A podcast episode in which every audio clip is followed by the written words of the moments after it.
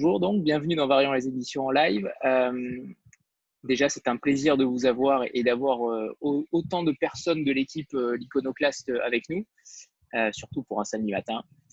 Alors, merci déjà. Est-ce que vous pouvez déjà commencer par, par présenter votre équipe, si elles ne sont pas trop nombreuses, bien sûr, et, et ensuite un petit historique de la maison? Bien sûr, avec plaisir. Déjà, bonjour à tous. C'est euh, génial de vous voir. Là, je vois des visages. C'est extraordinaire. Trop sympa. J'espère qu'on se verra en vrai dans nos locaux parce qu'on a des super locaux euh, euh, qui sont pleins de couvertures, de maquettes. Enfin, voilà, tout, tout, tout, tout l'atelier du livre. Alors, ici, il y a donc Adèle Leproux qui est directrice commerciale, relations libraires et communication. Il y a les Marie Bréin qui est aux côtés d'Adèle pour la relation libraire et commerciale et qui est aussi sur les réseaux sociaux spécialement chargé des blogueurs. Il y a euh, les. Euh, Julia Pavlovitch est là Alors, Julia n'est pas là ce matin. D'accord. Euh, elle n'a pas pu se connecter. Voilà. Sylvie est là. Et Sylvie Gracia, qui a rejoint l'iconoclaste pour mon plus grand bonheur il y a quelques mois et qui vient du Rouergue. Euh, où elle a créé une superbe collection qui s'appelle La Brune, en faisant plein de découvertes qu'elle va vous raconter.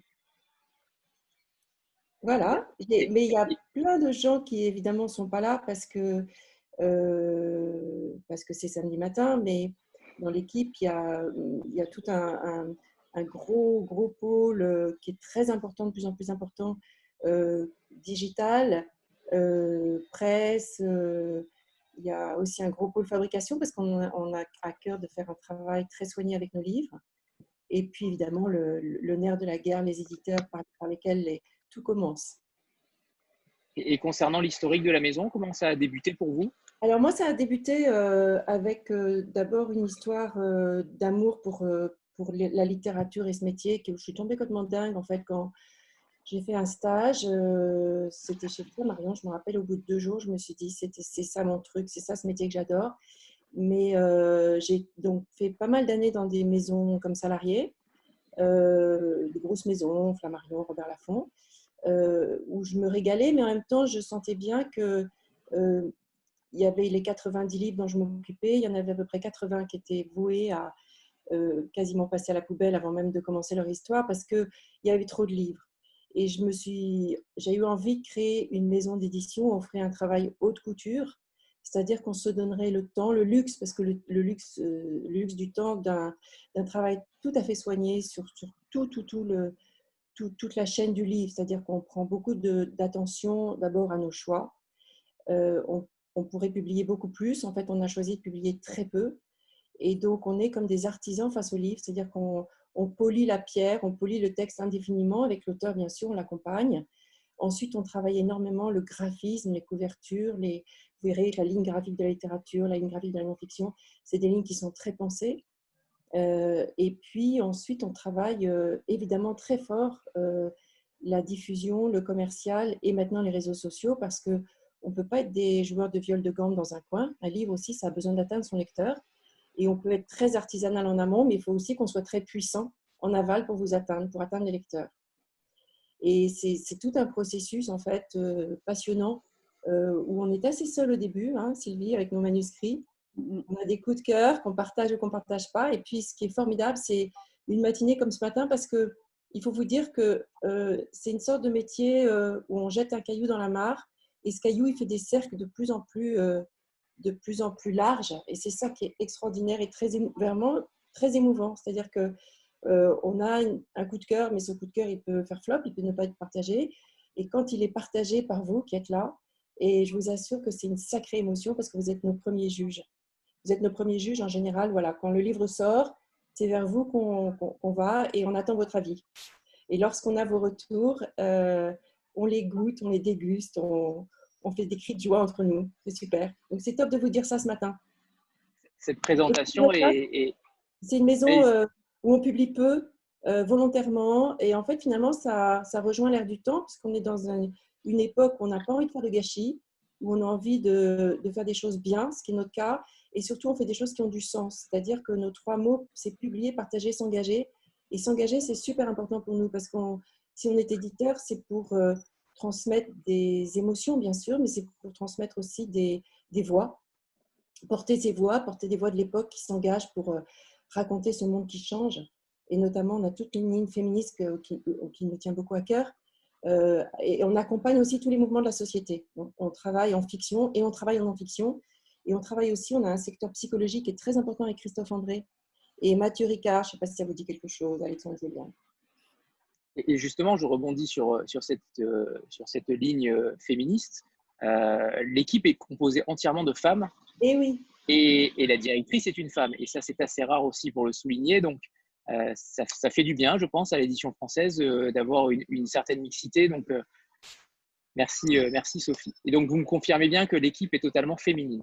Est-ce que c'est un, choix un choix délibéré? Pas du tout. c'est qu'on sent, je sais pas, ça s'est passé comme ça, un peu par, par, euh, par choix. Euh, cela dit, on a un homme qui nous a rejoint il n'y a pas longtemps, un garçon, Alexandre, euh, et qui a l'air de se plaire avec nous d'ailleurs.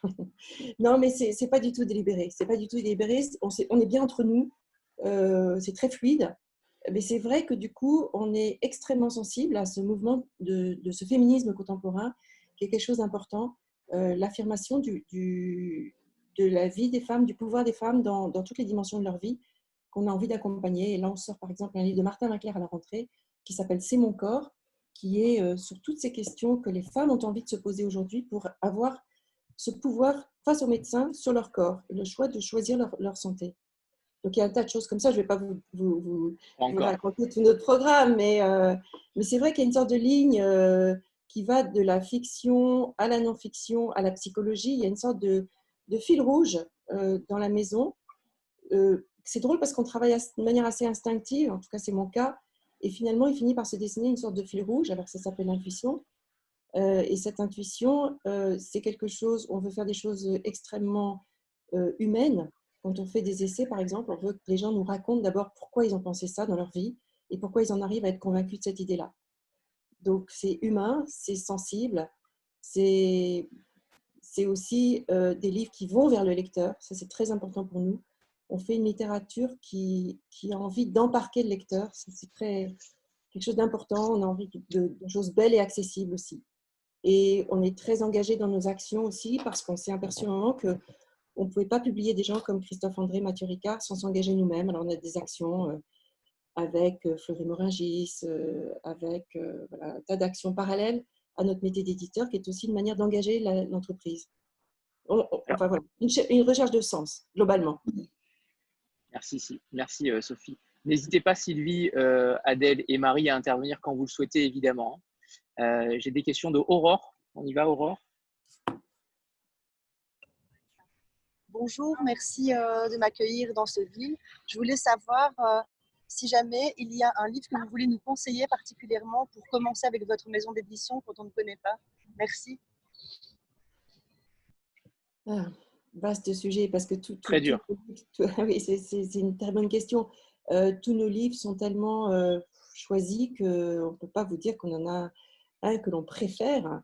Mais vous pouvez peut-être commencer à lire cette rentrée littéraire qui arrive, on peut vous l'envoyer, euh, où il y a des, romans qui nous embarquent, auxquels on croit énormément, et notamment un, un roman d'une auteure qui s'appelle Julia Kerninon, qui est l'auteur de Sylvie, dont Sylvie va vous parler, et le titre, c'est Livre Maria. C'est un merveilleux roman, vraiment extraordinaire, sur l'identité d'une femme. C'est incroyablement fort, vous allez voir. À la fois très intime et très romanesque. Je ne sais pas si tu veux en dire un mot, Sylvie. Ben, oui, oui. Alors, Julia Kerninon, c'est une jeune autrice qui a tout juste 33 ans, euh, qui, a, qui a né à son cinquième roman. Euh, et donc, donc, comme l'a dit Sophie en, préambule, je suis, arrivée à l'Iconocast il, y a peu de temps, euh, enfin en septembre dernier. Donc, vous savez, il faut du temps pour, euh, pour commencer à sortir des livres. Il faut, voilà, il faut travailler les manuscrits. Donc, tout ce processus prend beaucoup de temps. Donc, Livre Maria va être un des premiers livres que je, je publie à l'Iconoclaste. Et j'avais découvert Julia Kerninon dans mon, premier, dans mon précédent travail d'éditrice au, au Rouergue, dont j'ai travaillé pendant 20 ans à la fois en adulte sur une collection de romans adultes qui s'appelle La Brûle. Et puis à la fois, j'ai développé aussi beaucoup de, toute une collection de romans pour adolescents. Donc j'étais à cette frontière qui à l'époque était très fermée et qui aujourd'hui est, moins, est moins hermétique. On a, on a aussi, on peut dire aussi qu'à l'iconoclaste, par, par exemple, il y a un certain nombre de livres qui sont sur cette frontière euh, jeune adulte, euh, adulte, etc. Et donc, euh, Livre Maria, je découverte euh, par la poste, comme on dit. Ça, c'est le, le, le, le, miracle du métier d'éditeur, c'est-à-dire euh, on reçoit, à l'iconoclaste, en ce moment, on reçoit entre 10 et 15 manuscrits par jour. Vous voyez, je crois que le confinement a permis à plein de gens de finir leurs manuscrits. Et donc là, c'est des vagues, des grosses vagues qui arrivent. Et donc, parmi ce lot, il y a sept ans, j'ai trouvé le premier manuscrit de, Julia Carninon, donc qui à l'époque avait, je sais pas, 24 ans, 25 ans. Et puis, euh, puis c'était un manuscrit qui était à la fois foutraque, je vais dire, extrêmement foisonnant, avec, euh, avec euh, le personnage d'une d'une écrivaine anglaise complètement recluse, etc. Et à la fois, ça c'est le métier d'éditeur, le regard qui permet de dire, en dépit de ce manuscrit euh, mal foutu, euh, trop abondant, pas bien dirigé, ben, il y a un vrai talent derrière. Et c'est comme ça qu'on a publié euh, ce premier roman-là de Julia Kerninon, Rouergue, et qu'ensuite on a, on a continué avec elle. Et quand j'ai quitté le Rouergue, donc l'été dernier, Julia Kerninon a, été, a, été, a été draguée, on va dire, par tous les grands éditeurs parisiens. Et puis, voilà, et puis elle nous a suivis à l'iconoclaste et elle publie la Livre Maria et on estime vraiment que c'est un livre qui va, qui va marquer la rentrée. Parce que Julia Kernénon, dès l'origine, a une excellente, enfin, une écriture absolument singulière, extrêmement forte. C'est-à-dire que quand, moi, je, comme, je dis, quand je vois une phrase de Julia Kernénon, je sais que c'est de Julia Kerninon. Elle a une originalité folle et à la fois c'est extrêmement littéraire et extrêmement lisible, c'est-à-dire qu'on tourne la page. Euh, tous ceux qui ont lu le livre jusqu'à présent ont été fascinés par cette très grande lisibilité, cette très grande force de ce portrait de femme. C'est ça, la, prouesse d'un auteur, en fait, c'est de faire sentir les, subtilités de l'intime sans qu'on sente jamais les efforts d'écriture. Et c'est la qualité de Julia c'est fascinant en fait. Vraiment, on pose la feuille, on a envie d'apprendre par cœur. D'ailleurs, c'est ce que disent les libraires en ce moment. On reçoit des tas de, de, retours des libraires que moi j'ai rarement vu en, en, toutes mes années d'édition. On a un enthousiasme fou sur ce livre. Donc voilà, ça c'est. Mais ça c'est aussi pour vous parler de l'actualité. Mais si on revient en arrière, euh, il y a des tas de livres. Moi, il y a L'Intranquille de, de Garouste et Julie Pérignon que j'adore absolument. Et puis, il y en a, j'aime beaucoup Même les monstres, qui est un texte très engagé euh, d'un avocat qui dit comment fait-on pour défendre même les monstres. C'est un texte bouleversant. il y en a plein. Sinon, ça va durer trois heures si je commence. Et le grand succès de l'iconoclaste, c'est bien sûr, euh, il, y a, il y a maintenant deux ans, La vraie vie d'Adine Dieudonné, qui était aussi la découverte d'un premier roman. Ça, vous en avez peut-être entendu parler euh, un peu partout parce que le, le, succès a duré, on appelle ça l'effet de long seller, puisque c'est un livre qui vient de passer en poche là, fin mai mais qui, euh, pendant des mois et des mois, s'est excessivement vendu à circuler, énormément de coups de cœur de la presse, des libraires. Et ça, c'était, c'est un peu les petites, les grandes joies et les surprises de l'édition, un premier roman qui arrive et qui euh, embarque en fait euh, tous les lecteurs. Et Marie, quant à toi, est-ce que tu as un coup de cœur particulier? Moi, mon incontournable, je dirais Jean-Baptiste Andrea, qui a été découvert avec Marraine et qui est sorti à la rentrée dernière 100 millions d'années et un jour qui a cette thématique de l'enfance qui revient euh, du coup, pour l'instant dans ses deux premiers livres et qui est euh, très bien abordé avec euh, tout l'imaginaire foisonnant qui va avec. Et c'est aussi des romans très sensibles. Donc, moi, c'est mon grand, grand cœur que je vous recommande absolument. et on travaille avec Sophie sur son troisième roman, qui est aussi un roman d'enfance, d'enfance avec toute la tristesse et à la fois toute la poésie de ce moment-là. Isabelle. Bonjour euh, à toutes, merci euh, d'être euh, venues si nombreuses pour nous parler de, votre maison d'édition. Quand vous dites vous, vous publiez peu de romans, très peu, en fait, nous, depuis quelques temps, là, on voit pas mal de maisons, petites maisons d'édition. Et du coup, c'est combien de romans par, par an, par mois? C'est variable, j'imagine, mais... Bien sûr, c'est trois en rentrée littéraire, voire quatre, mais pas plus, parce qu'en fait, comme chacun, par exemple, chacun des, livres de cette rentrée qui arrive est tellement fort qu'on ne voit pas comment en glisser un quatrième. Et, aussi, on a envie que chacun vive. Et, si vous en publiez trop, il y a forcément des morts au passage. Donc, on a envie de, laisser la place à chacun. Et la rentrée littéraire, c'est vraiment comme le Festival de Cannes pour nous. C'est le moment le plus important. C'est là où on va, on va présenter les coups de cœur, les livres importants. C'est le grand moment. Et, cette rentrée, on la prépare beaucoup, on la prépare avec ses contrastes aussi. La rentrée, elle a des, livres très contrastés cette année, des univers très contrastés, des voix très contrastées, mais chacun de ces livres est complètement abouti, travaillé euh, à fond. Et donc, en fait, c'est trois, quatre livres à la rentrée. Et ensuite, il y a ce qu'on appelle une rentrée de janvier, au début d'année, dans lequel on a à nouveau trois livres. Donc, en, gros, c'est six, plus deux au printemps. C'est pas, pas beaucoup, hein, ça fait huit. Et là, on, on lance une nouvelle ligne euh, de littérature, disons, d'aujourd'hui, entre guillemets, qui, s'appelle l'iconopop et qui s'inspire de, ces écritures euh, que, qui viennent d'Instagram, qui viennent du rap et du slam, et qui viennent aussi de nos habitudes maintenant de l'audio, donc des écritures très sonores, très rythmées. Et cette ligne iconopop, elle va, elle va publier des textes brefs, intimes, percutants, euh, qui, vont être, qui vont épouser toutes les formes, en fait. Ça va aller de la poésie au, au récit, aux cris de colère engagés. Et on publie les trois premiers titres en octobre. C'est des livres plus courts, 80 pages, mais c'est aussi une forme de littérature. Elle apporte les mêmes émotions que la littérature, simplement c'est plus court, c'est plus voilà, ça correspond aussi à, l'ère du temps. C'est des, écritures, des tons d'aujourd'hui qui sont crus, qui sont engagés, qui sont sans tabou. Et c'est formidable aussi. On, va décliner ça sur les réseaux sociaux, sur, en audio et sur scène. À Paris avec les Trois Baudets, on va tourner aussi, bien sûr, en dehors de Paris, dans toutes les villes de France avec, avec ces auteurs-là. Et le premier auteur de cette euh, série, c'est Mathias Malzieu. Je ne sais pas si vous le connaissez. Il, est, euh, il a publié chez Albin Michel et là, il, publie, il va être un des premiers à publier cette série parce que par ailleurs, il est chanteur dans le groupe des. Il va tourner à la rentrée et dire sur scène son texte. Et la collection paraîtra le 7 octobre en librairie. Merci Adèle. Euh, Hélène, c'est à toi. Oui, bonjour. Euh, je crois que ma question a été euh, plus ou moins répondue, mais euh, parce que c'était autour de, la rentrée littéraire et de du nombre de livres. Mais je voulais aussi savoir, du coup, vu que vous publiez peu, comment vous faites votre choix? Est-ce qu'il y a une sorte de comité d'édition pour justement choisir ces pépites que vous voulez mettre en avant? On n'a pas trop de. Non, en fait, c'est un choix qui, va des éditeurs et je dirais un peu que moi je donne le final cut, c'est vrai, j'avoue. Euh, et finalement, c'est de l'instinct. Et, cet instinct, cette intuition, elle a pas de, elle peut pas se définir avec des mots particuliers en fait. Elle finit par dessiner quelque chose qui s'appelle la littérature l'iconoclaste, qui est une littérature, je pense, euh, incarnée par des auteurs jeunes, euh, qui aussi sont capables aujourd'hui de vous parler, non seulement à travers leurs livres, mais aussi en podcast, en audio, sur scène. C'est très important aujourd'hui pour nous de faire vivre la littérature, comme on appelle ça, à 360. Euh, et, c'est une volonté aujourd'hui de faire une littérature qui parle au lecteur de, juin 2020 et, qui, parle aussi de la France d'aujourd'hui, qui, nous embarque très fort. C'est un peu ça la littérature à l'iconoclaste.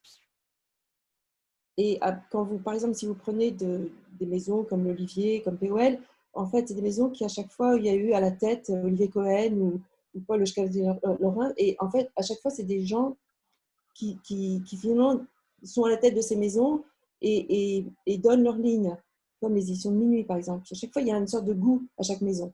Il y a un goût qui s'exprime, qui est celui finalement qui donne le final cut, qui est celui qui dirige la maison. Mais euh, je ne sais pas ce que tu en penses, Sylvie, mais c'est aussi, euh, tout vient de toi aussi, de Julia. Euh, vous, voilà, vous apportez les choses, vous les, oui, il y a un truc. Enfin, d'abord, d'abord, on a beau recevoir énormément de manuscrits ou connaître des auteurs, chercher, etc. trouver, trouver le, manuscrit qui va vraiment trouver sa place au sein de l'iconoclaste. Par exemple, comme l'a dit Sophie, pour une rentrée, on cherche aussi des voix différentes. Donc, c'est aussi un cocktail qu'on cherche. C'est-à-dire que là, les trois livres que l'on va publier à cette rentrée, ils sont extrêmement différents. Et c'est aussi une nécessité éditoriale. C'est-à-dire qu'on ne pense pas livre individuellement, mais on pense sortie collective. Donc, on, montre aussi une palette éditoriale euh, dans chaque rentrée, depuis, depuis que, depuis que l'iconoclaste a une vraie rentrée littéraire, c'est-à-dire c'est la cinquième année, il y a à chaque, à chaque fois un cocktail qui est conçu. Donc ça, ça effectivement, ça ne se met pas en mots, ça ne se met pas en ligne, ce n'est pas un algorithme qui va vous le définir, c'est beaucoup d'instinct, mais c'est aussi le hasard et la nécessité, c'est-à-dire que on trouve des manuscrits que l'on a vraiment envie de défendre et ensuite on voit, on voit, la, mécanique se mettre en place dans l'ensemble des publications de l'iconoclaste. En fait, c'est compliqué. Alors euh, là, on a le sentiment cette année, comme les années précédentes, que ça marche très bien, c'est-à-dire que l'association des trois auteurs dont on va vous parler marche formidablement bien parce que la palette est extrêmement large et à la fois il y a une identité iconoclaste qui s'en dégage vraiment. Mais voilà, c'est ce travail-là de recherche, de travail, de lecture, de, de, manuscrits pour trouver, euh, pour trouver le bon, quoi, aussi. Donc, c'est un métier de, de chercheur d'or, on dit. On cherche la pépite, quoi. Et la pépite, ben, euh, quand on la trouve aussi, il faut la faire, euh, il faut, il faut la polir, il faut la monter et puis il faut la mettre dans, dans une collection. Quoi. Et le tamis est assez, assez, assez gros. Non, il est fin il est fin, il est très fin, il est très fin, parce que quand vous dis qu'on en reçoit en ce moment à l'iconoclaste 10 à 15 manuscrits par jour, simplement par, les mails, aussi euh, des manuscrits qu'on peut nous apporter, des gens qu'on connaît. Euh, là, par exemple, on, publie, euh, on a publié ce premier, on, publie un premier roman en rentrée. le prochain premier roman va peut-être arriver dans un an, vous voyez. Donc, ça veut dire qu'on balaye des milliers de manuscrits avant de trouver, par exemple, un premier roman que l'on aura envie de publier. Mais c'est le cas dans toutes les maisons aussi. Mmh. Stéphanie? Oui, bonjour. Euh, alors moi, je, voudrais revenir sur le, sur le nom en fait de votre maison d'édition que je trouve vraiment très original et qui, euh, avant même qu'on ait lu le moindre livre, donne envie de tout lire. Euh, parce que justement, je trouve que ce qui est intéressant, c'est ce qui sort des sentiers battus. Donc, je pense que c'est un peu ça ce que ça veut dire l'iconoclaste. Mmh. Mais euh, je me demandais si euh, c'est la même chose pour un auteur d'être iconoclaste que pour un éditeur. C'est-à-dire pour un, pour un auteur, c'est peut-être justement casser les icônes, essayer peut-être de, de, régler certains comptes, enfin, je ne sais pas trop. Euh, et pour un éditeur, c'est peut-être aussi euh, choisir une, forme d'écriture différente ou euh, essayer peut-être de, proposer des choses qui ne sont pas éditées par tout le monde. et je me demande si les deux se rejoignent toujours facilement. Enfin voilà, je voulais votre sentiment sur, enfin, sur ce choix de nom très original et, et très prometteur. C'est gentil, merci beaucoup. En fait, euh, euh, iconoclaste, dans, dedans, il y a le mot icône qui veut dire image. Chez nous, il y a quelque chose d'important, en fait, c'est le visuel. Hein. Euh, nos livres sont un peu comme des visuels, c'est vraiment des objets, c'est extrêmement travaillé. On attache beaucoup d'importance au livre. Il y a quelque chose de magique dans le livre. Avoir un livre entre les mains, c'est juste magique. Et pour nous, l'objet est super important. Après, il y a la signification effectivement de ce, ce, mot iconoclaste qui veut dire on sort des sentiers battus. Euh, oui, on sort des sentiers battus et en fait, c'est plutôt, on pourrait plutôt nous définir comme des gens intranquilles, c'est-à-dire qu'on est tout le temps sur la brèche en train d'écouter euh, l'écho du monde et de se demander comment on peut raisonner avec cet écho du monde, comment on peut euh, vibrer nous aussi, proposer des choses qui vont, euh, qui vont être fidèles à ce qu'on entend comme appel dans ce monde, comme, et, et, un peu aller de l'avant comme on fait avec Iconopop là tout le temps se renouveler en fait, tout le temps s'inventer, tout, en tout en étant finalement extrêmement attaché à ce qui fait la tradition magnifique de ce métier, qui est de publier des textes euh, avec des mots qui sonnent, euh, un goût de la littérature absolue, un goût du texte. Et même quand on fait de la non-fiction, on travaille les textes comme des fous en fait. Et on aime ça et, on aime l'objet. Et ça, c'est un métier d'éditeur qui existe depuis que l'édition existe. Donc en fait, il y a quelque chose de très traditionnel là-dedans et de pas très iconoclaste. Du côté iconoclaste, c'est c'est le rapport entre ce, métier très traditionnel et cette envie qu'on a tout le temps d'inventer, de sortir la littérature de, ses ornières, d'aller vers le monde, aujourd'hui de faire une littérature qui va se décliner en audio, sur scène, euh, et, surtout d'aller vers le lecteur dans ses envies d'aujourd'hui, parce que le lecteur aujourd'hui, il a envie aussi qu'on lui parle avec son iPhone. Euh, et on, est, tous entre, entre deux mondes, en fait. Et c'est cet écartèlement-là qu'on aime, nous aussi. Séverine Bonjour. Euh, vous ne publiez pas, ou alors très peu, ou j'ai pas vu de littérature euh, étrangère. Mm. je voulais savoir pourquoi. Euh, et, finalement, il y a peu de maisons qui, font ce choix. Donc voilà. Oui, alors ça, c'est vraiment important. Effectivement, j'aime travailler les textes avec les auteurs. J'aime trop la littérature pour, pour avoir envie de découvrir un texte une fois qu'il est traduit.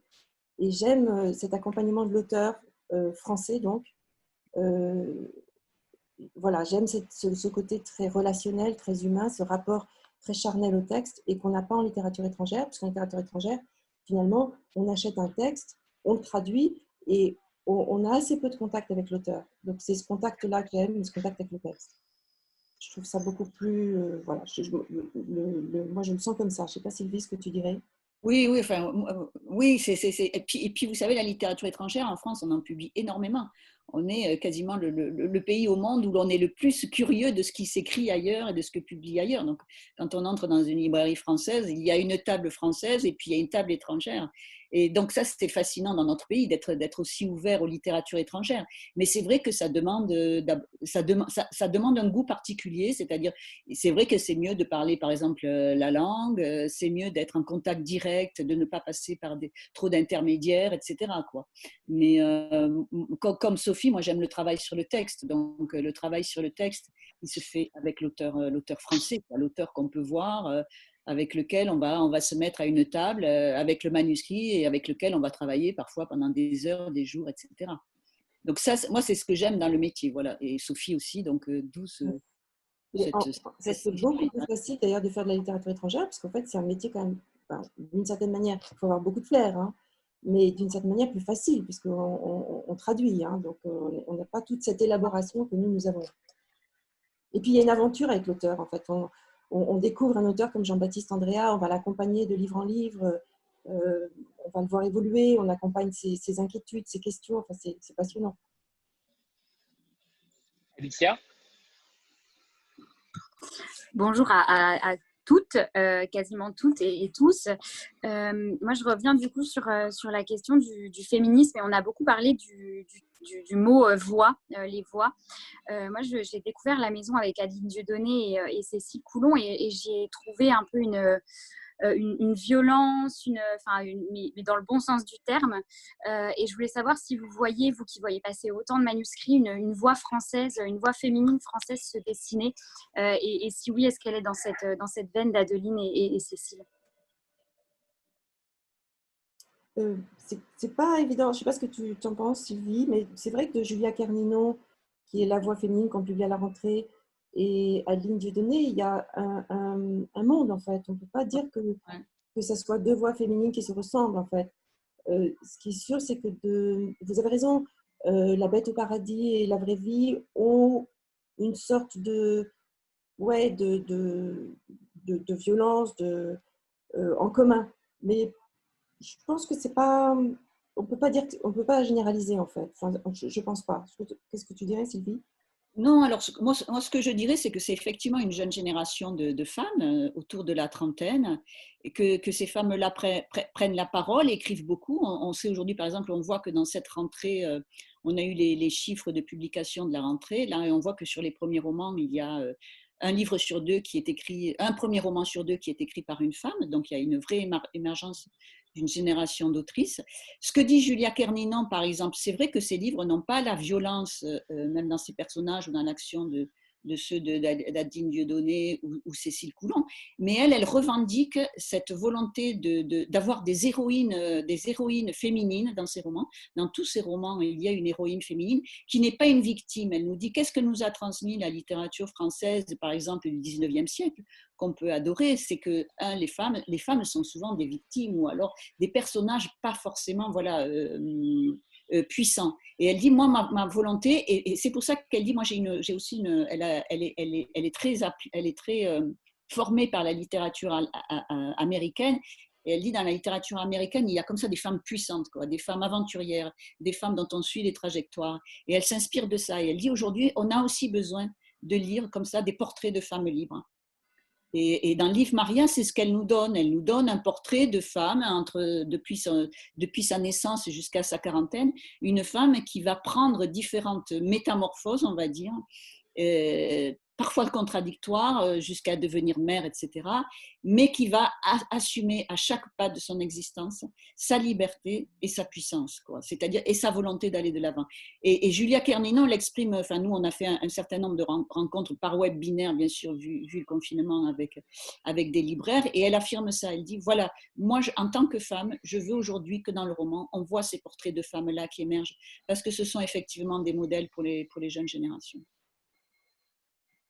Donc voilà, ça, ça peut être, voilà, aussi c'est pour ça que, et, c'est vrai qu'il y a la ligne non-fiction euh, euh, féministe que développe une, une des éditrices de la, de la maison, Charlotte Rothman, mais il y a aussi côté littérature ces figures-là de femmes, et on pourrait dire, même s'il n'y a rien d'orchestré, de, de, rien d'orchestré, bien sûr, puisqu'on ne peut pas orchestrer ça, on ne peut pas orchestrer la, la fiction. Il y a en tout cas voilà, une sorte de, de, de, cohérence entre les deux pans, fiction et non-fiction dans la maison.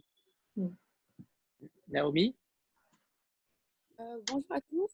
Alors, euh, moi, je découvre la maison d'édition. Euh, vous m'entendez? Oui. Donc, que je ne le connaissais pas du tout. Et ce qui m'a frappé en regardant cette liste d'auteurs, c'est d'une part les, la provenance des auteurs, parce qu'on a des auteurs donc très contemporains qu'on ne connaît pas, qui vont faire une première entrée littéraire. Et à côté de ça, on a des auteurs un peu plus installés, je dirais, comme Antoine Compagnon, Timothée de Fombelle ou Christian Bobin, donc, ma première question est comment parvenez-vous à trouver un équilibre, un juste équilibre entre dénicher des auteurs nouveaux et aller euh, rechercher, si je puis m'exprimer ainsi, des auteurs déjà assez implantés? Et euh, ma deuxième question pour prolonger celle-ci, euh, elle concerne finalement le choix que vous faites en termes de genre, parce que je m'aperçois que finalement, vous mettez un peu à mal, si je puis me permettre cette expression un peu maladroite, le triptyque aristotélicien, roman, poésie, théâtre, on a beaucoup d'œuvres hybrides euh, qui mélangent par exemple l'épistolaire avec le roman, euh, de la poésie avec du roman. On a Antoine Compagnon qui va publier des manuscrits de la BNF, ce qui n'est pas euh, finalement si courant que ça. Donc pensez-vous qu'aujourd'hui, pour la littérature contemporaine, il est fondamental d'avoir des œuvres hybrides pour pouvoir dire le réel d'aujourd'hui? Alors, la première question est intéressante. Euh, il faut savoir que vous serez noté à la fin euh, pour cette question, hein, évidemment, Naomi. Euh, voilà. Toujours des questions très philosophiques. Très, très fortes, très, très fortes. donc, la première question est intéressante parce qu'effectivement, tout l'enjeu d'un éditeur, c'est de constituer un catalogue d'auteurs et d'avoir des auteurs qu'il découvre. Donc, ça, c'est le nerf de la guerre. C'est ce qui est le plus important. C'est ce qu'on ce qu'on fait avec Adeline Dieudonné, Mathieu Palin, Jean-Baptiste Andrea et les auteurs de cette rentrée. Si vous trouvez dans la, dans la liste effectivement de l'iconoclaste Christian Bobin, Antoine Compagnon, c'est que ce sont euh, des auteurs euh, que nous aimons énormément, qui nous ressemblent et qui sont cohérents par rapport à la ligne éditoriale et qui vont faire chez nous un pas de côté. En l'occurrence, Christian Bobin est quelqu'un avec qui j'ai entretenu une longue correspondance et on a fini par une amitié et il a fini par me confier quelques livres que je suis très fière d'avoir publiés. Nous avons L'Homme Joie qui a fait euh, gros score, 100 000 exemplaires, un gros succès. Et, euh, et, Christian a pour premier éditeur Gallimard, et il dit en s'amusant, mon deuxième éditeur, ça peut être l'iconoclaste de temps en temps. Donc Antoine Compagnon, c'est euh, un livre qu'on a fait avec la Bibliothèque nationale à l'occasion d'une coédition ensemble. Et, et, ça, ça peut faire venir des auteurs qui ne sont pas du tout de l'iconoclaste, qui signent un projet qui est aussi pour la Bibliothèque nationale. En l'occurrence, c'était les manuscrits de la Bibliothèque nationale. Voilà, pour expliquer pourquoi est-ce que parfois vous allez trouver des auteurs qui effectivement ne sont pas nos auteurs en première instance, mais qui viennent faire un pas de côté parce qu'il euh, y a un projet, soit collectif, soit en coédition, qui, justifie le fait qu'ils viennent pour un temps, pour un moment très court, être publiés par l'iconoclaste. Mais vraiment, l'objectif aujourd'hui, c'est d'avoir nos propres auteurs, notre catalogue d'auteurs, d'être une maison d'auteurs. C'est hyper important. Et la deuxième question, qui est très intéressante aussi, euh, moi, j'aime euh, l'hybride et le mélange, pourvu qu'on reste dans le mot, dans la littérature et dans la qualité. Et je pense qu'on peut se permettre aujourd'hui, et d'ailleurs on l'a vu euh, chez Pontus, de faire un, roman en vers libre. On peut se permettre de mélanger les genres. on peut se permettre d'écrire une lettre dans un livre qui s'appellera roman. On peut se permettre de mener une enquête, comme David Le Bailly, tu vas en parler Sylvie, dans mm. un livre qui s'appelle roman aussi. Et donc tout ça, ça reste de la littérature, parce que la littérature, qui est très important, c'est ce sentiment de, de rester littéraire. Après, les formes, pour moi, c'est intéressant aussi qu'elles soient libres et ouvertes. Et, on a une époque qui mélange les genres, qui aime mélanger les genres. Euh, en, voilà, dans, dans, la chanson, il y a de plus en plus de vrais textes. Enfin, il y a toujours eu des vrais textes, mais vous voyez, les genres se mélangent dans, dans l'art. Nathalie?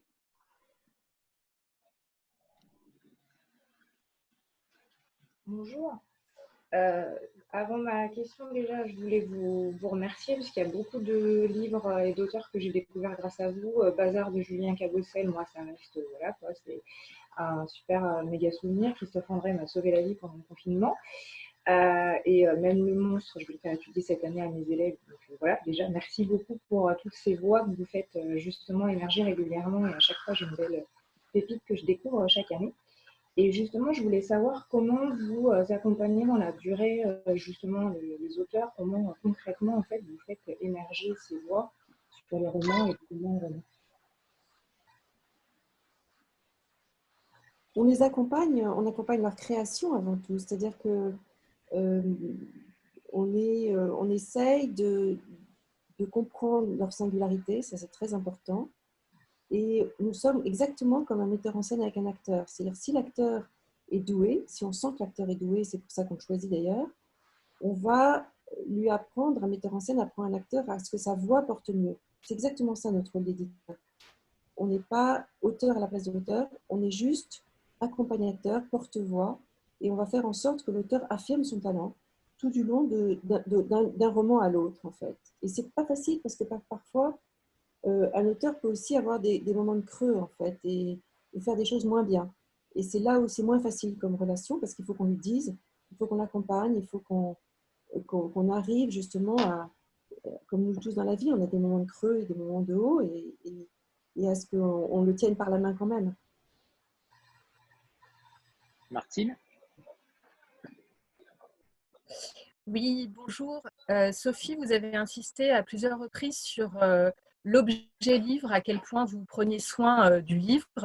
Et euh, j'aurais aimé que vous reveniez là-dessus, euh, notamment sur le, graphisme de vos livres. Est-ce que vous travaillez avec des graphistes attitrés? Comment se fait le choix des couvertures, notamment des photos? Il y a souvent des photos sur les couvertures. Est-ce que l'auteur a son mot à dire ou pas du tout? Vous choisissez entre vous. Merci. Alors, merci beaucoup. on a la chance de travailler avec un directeur artistique qui est le meilleur, à mon avis, euh, sur la place de Paris, sinon du monde entier, qui s'appelle Quentin Leeds, qui a créé euh, la grille de Libé, il a travaillé sur la grille du monde. C'est un grand, grand directeur artistique. Il avait créé sur la revue 21 aussi, et 6 mois. Euh, et j'ai la chance qu'il ait créé beaucoup de lignes à l'iconoclaste et qu'il soit notre directeur artistique attitré. Donc, il a créé cette ligne originale de la littérature. Il vient de créer la ligne de non-fiction. Et là, il vient de créer la ligne de l'iconopop. Euh, c'est lui qui a créé le logo aussi. Euh, Anthony, vous avez le logo qui est affiché derrière, vous avec la, goutte, l'iconoclaste. Euh, je ne pourrais pas vivre sans lui. J'avoue qu'on a une sorte de, complicité incroyable. J'ai un respect fou pour lui. et prolonge nos idées en graphisme. Enfin, c'est vraiment merveilleux pour nous tous. Après, le choix des photos, on, réfléchit beaucoup à ce que le sujet comment exprimer le sujet et comment aussi euh, un livre, c'est comme une affiche de film en fait. Il faut juste que sur la table du libraire, il soit attirant et que sur la table des libraires, euh, il donne envie d'aller vers le roman comme une affiche de film donne envie d'aller voir le film. C'est ça. Et on travaille énormément les couvertures, énormément les photos. Je crois, que pour le livre Maria, j'ai dû, dû, faire, je pense que trois iconoclastes ont dû mourir de chagrin. Et je ne sais pas si aujourd'hui ils sont encore en vie. Oui, on aurait pu faire un mur de couverture avec, euh, avec les différents essais autour de Livre Maria. Et par exemple, là, on est en train de travailler sur les livres de janvier, février, mars. Euh, on a commencé, on a vu, euh, on a vu Quentin Litz, on lui a, on lui a parlé des livres, on lui a, on lui a raconté l'histoire. Je crois que dans sa tête, ça fait naître des images aussi. Il commence à, à, à s'imbiber du texte, mais comme ça, par image. Et ensuite, on, on parle à une iconographe aussi du livre et elle va, elle va essayer de trouver des images et ensuite Quentin réfléchit aussi, voilà. Et c'est vraiment aussi là quelque chose qui se fait en collectif, euh, qui est, qui est aussi très instinctif aussi. On, regarde les couvertures et on sent si quelque chose se passe ou pas. Par contre, il ne lit pas les livres. Hein. Il ne lit pas les livres. Vous lui en faites. Il, les lit. Oui, on lui transmet. Et, et, l'iconographe, l'iconographe aussi parfois regarde, regarde le livre, on lui donne au moins des extraits, tout ça pour, pour sentir un livre, parce que un livre, ça se sent, c'est pas simplement une histoire, c'est aussi une atmosphère. Voilà, et puis on prend la décision de, d'aiguillage. Par exemple, même Les monstres, puisque vous le citiez, Nathalie, c'est un livre qui a juste, qui était super compliqué en fait à illustrer parce que on va pas mettre un prétoire d'assises, c'est banal, ça, ça, dit rien à tout le monde. Et en fait, il a eu ce, côté absolument génial de faire un collage avec une robe d'avocat, mais en vrai, le résultat est juste magnifique. Il est, il est minimaliste et il exprime tout ce que dit le livre. Donc ça, c'est Quentin. Entièrement d'accord avec vous pour euh, même les monstres. Euh, Martine, tu avais peut-être une deuxième question? Tu as relevé la main? Euh, oui, c'était pour revenir sur votre euh, rentrée littéraire, parce que vous nous avez euh, beaucoup parlé du, roman de Julia Carninon. moi, j'étais très, très intriguée par l'autre Rimbaud, que vous allez publier aussi à la rentrée. Est-ce que vous pourriez nous en parler un petit peu, s'il vous plaît?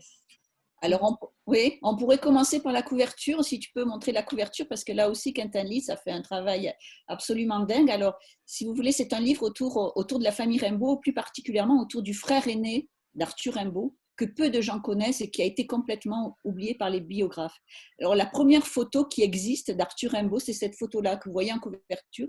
Arthur a, 12 ans, c'est sa communion, sa communion, son, communion, excusez-moi. Et sur la photo d'origine, en fait, on voit que Rimbaud, là, sur la et vous voyez une ombre orange euh, qui, qui, qui, qui, est à ses, à ses, côtés, à droite, qui, le surmonte d'ailleurs, qui a l'air plus, grande. Et, sur la photo d'origine, en fait, il y avait aussi son frère aîné, Frédéric, qui avait un an de, plus que lui. Et les deux frères ont été très longtemps euh, très liés jusqu'à jusqu'à ce qu'ils deviennent, jusqu'à ce qu'ils soient considérés comme un, comme un raté de la famille et complètement exclu. Alors, à l'intérieur du livre, en deuxième de couverture, on montre la photo d'origine, donc les deux frères complètement liés, euh, euh, tous les deux un habit de communion. Et en troisième de couverture, si tu peux montrer Adèle, on a la clé de l'histoire, c'est-à-dire qu'on ne retrouve plus que la photo cadrée d'Arthur Rimbaud. Et là, vous ne le voyez pas à l'écran, mais vous le verrez dans le livre, c'est qu'on voit sur le côté, le côté droit, là, des rayures, comme on pouvait le faire sur les originaux à l'époque. On retouchait les images et on pouvait faire disparaître des, des, personnages. Alors, vous savez que, par exemple, en Union soviétique, ça a été une pratique très courante. On faisait disparaître les gens au fur et à mesure euh, des groupes lorsqu'ils étaient euh, exclus et, déportés. Mais là, si vous voulez, on explique comment la famille Rimbaud a d'elle-même, même sur les images et ensuite sur la correspondance, exclu ce frère de toute la mythologie familiale autour d'Arthur Rimbaud. Alors c'est un livre, comme l'a dit Sophie, c'est un livre très particulier. C'est un, livre à la fois enquête et à la fois roman. Euh, l'auteur David Le est, est, journaliste à l'Obs, donc il a l'habitude il a de, ce, travail d'enquête. C'est pas c'est pas un Rimbaldien comme il le dit. Il dit bon mais moi j'ai étudié Rimbaud à l'école comme tout le monde, mais rien de plus. Je suis pas un dingue de, de, de Rimbaud. Mais en fait il découvre un jour euh, que qu'Arthur Rimbaud a eu un frère. Il le savait pas. Euh, on est nombreux à ne pas savoir qu'il avait ce frère aîné. Et il se dit mais qui était ce personnage là et il va, il va mener l'enquête. Euh, alors, vous savez, Arthur Rimbaud était originaire de Charleville-Mézières. À Charleville-Mézières, il y a encore beaucoup, beaucoup d'archives. Il va aller fouiller dans les documents, il va ouvrir des cartons et il va découvrir des documents, notamment des lettres familiales qui n'ont jamais été exploitées, bizarrement, alors qu'il existe des centaines de livres sur Arthur Rimbaud. Et là, il va, il va mettre à jour l'existence de ce frère et les raisons qui ont fait que ce frère-là a été complètement euh, exclu de son vivant par la famille et ensuite complètement oublié des, biographes. Donc il fait ce travail d'enquête et ensuite il faut donner une chair à ce Frédéric, ce Frédéric-là qui était euh, ben, un, type considéré comme un domestique. Il, conduisait des, omnibus, comme on dit, c'est-à-dire qu'il il récupérait euh, des colis à la gare d'Attigny, qui est une petite gare près de, Charleville-Mézières. Il les transportait, il allait livrer. C'était un livreur, un livreur d'aujourd'hui, enfin un livreur de, ce temps-là. Et, cet homme-là, Frédéric, euh, donc a grandi auprès de son frère, avec qui il était très lié. Ils ont fait leurs études ensemble. Simplement, l'un est devenu euh, très jeune, ce génie-là, euh, ce poète encensé euh, très jeune. Et lui est, ben, est, resté domestique toute sa vie, a fait des enfants, s'est marié avec une, une femme qui était d'origine très populaire. et a été pour cette raison exclu aussi de sa famille, parce que je ne sais pas si vous connaissez l'histoire de la famille Rimbaud, qui est absolument dingue, c'est-à-dire que la mère, Vitalie Cuif, était une, une, une propriétaire terrienne euh, très près de ses sous, très catholique, très voulant maintenir la réputation de la famille. Et Frédéric, comme on dit, faisait tâche dans le, dans le tableau. Donc on voit que sur la couverture, Quentin Lys, par exemple, a complètement saisi cette idée et il a fait de Frédéric une ombre, une ombre oubliée. Il, il a mis en scène euh, l'histoire du livre. Et ça, ça, vous verrez quand le jour où vous aurez le livre en main, il sort le, 19 août, vous verrez à quel point cette couverture est une ouverture incroyable qui synthétise absolument tout ce que vous allez trouver dans le livre. Et, ce livre-là, donc ensuite, comme je vous l'ai dit, euh, euh, David a donné de la chair à ce personnage et l'a reconstitué de façon romanesque, entre guillemets. C'est-à-dire tout ce qu'il raconte de la vie de ce frère-là et de la famille Rimbaud, tout ça c'est avéré, puisque c'est issu de sources, des biographies et des documents qu'il a pu trouver, des documents inédits. Mais à la fois, ben voilà, euh, il reconstitue la jeunesse des deux frères, son mariage, comment, comment, comment il assurait son travail de domestique, de, de conducteur d'omnibus, etc. Et donc, ça donne ce roman hybride euh, dans lequel il a, il a aussi, il lui donne une forme très contemporaine parce qu'il glisse sa voix entre les chapitres. Il glisse sa voix de David Le Bailly d'une part et nous raconte comment il mène son enquête. Il va jusqu'à retrouver des descendants de la famille de, Frédéric Rimbaud. Donc ça, c'est assez dingue du côté de l'anecdote. Et il nous raconte aussi pourquoi ce, personnage le fascine. Il faut se dire que lorsque un écrivain s'attache à un personnage euh, réel, euh, il y a forcément quelque chose qui résonne en lui de ce personnage-là. Et, David Le Bailly nous explique comment lui, même en tant que journaliste, il a toujours été fasciné par les vies, euh, les ratées, entre guillemets, les personnages oubliés.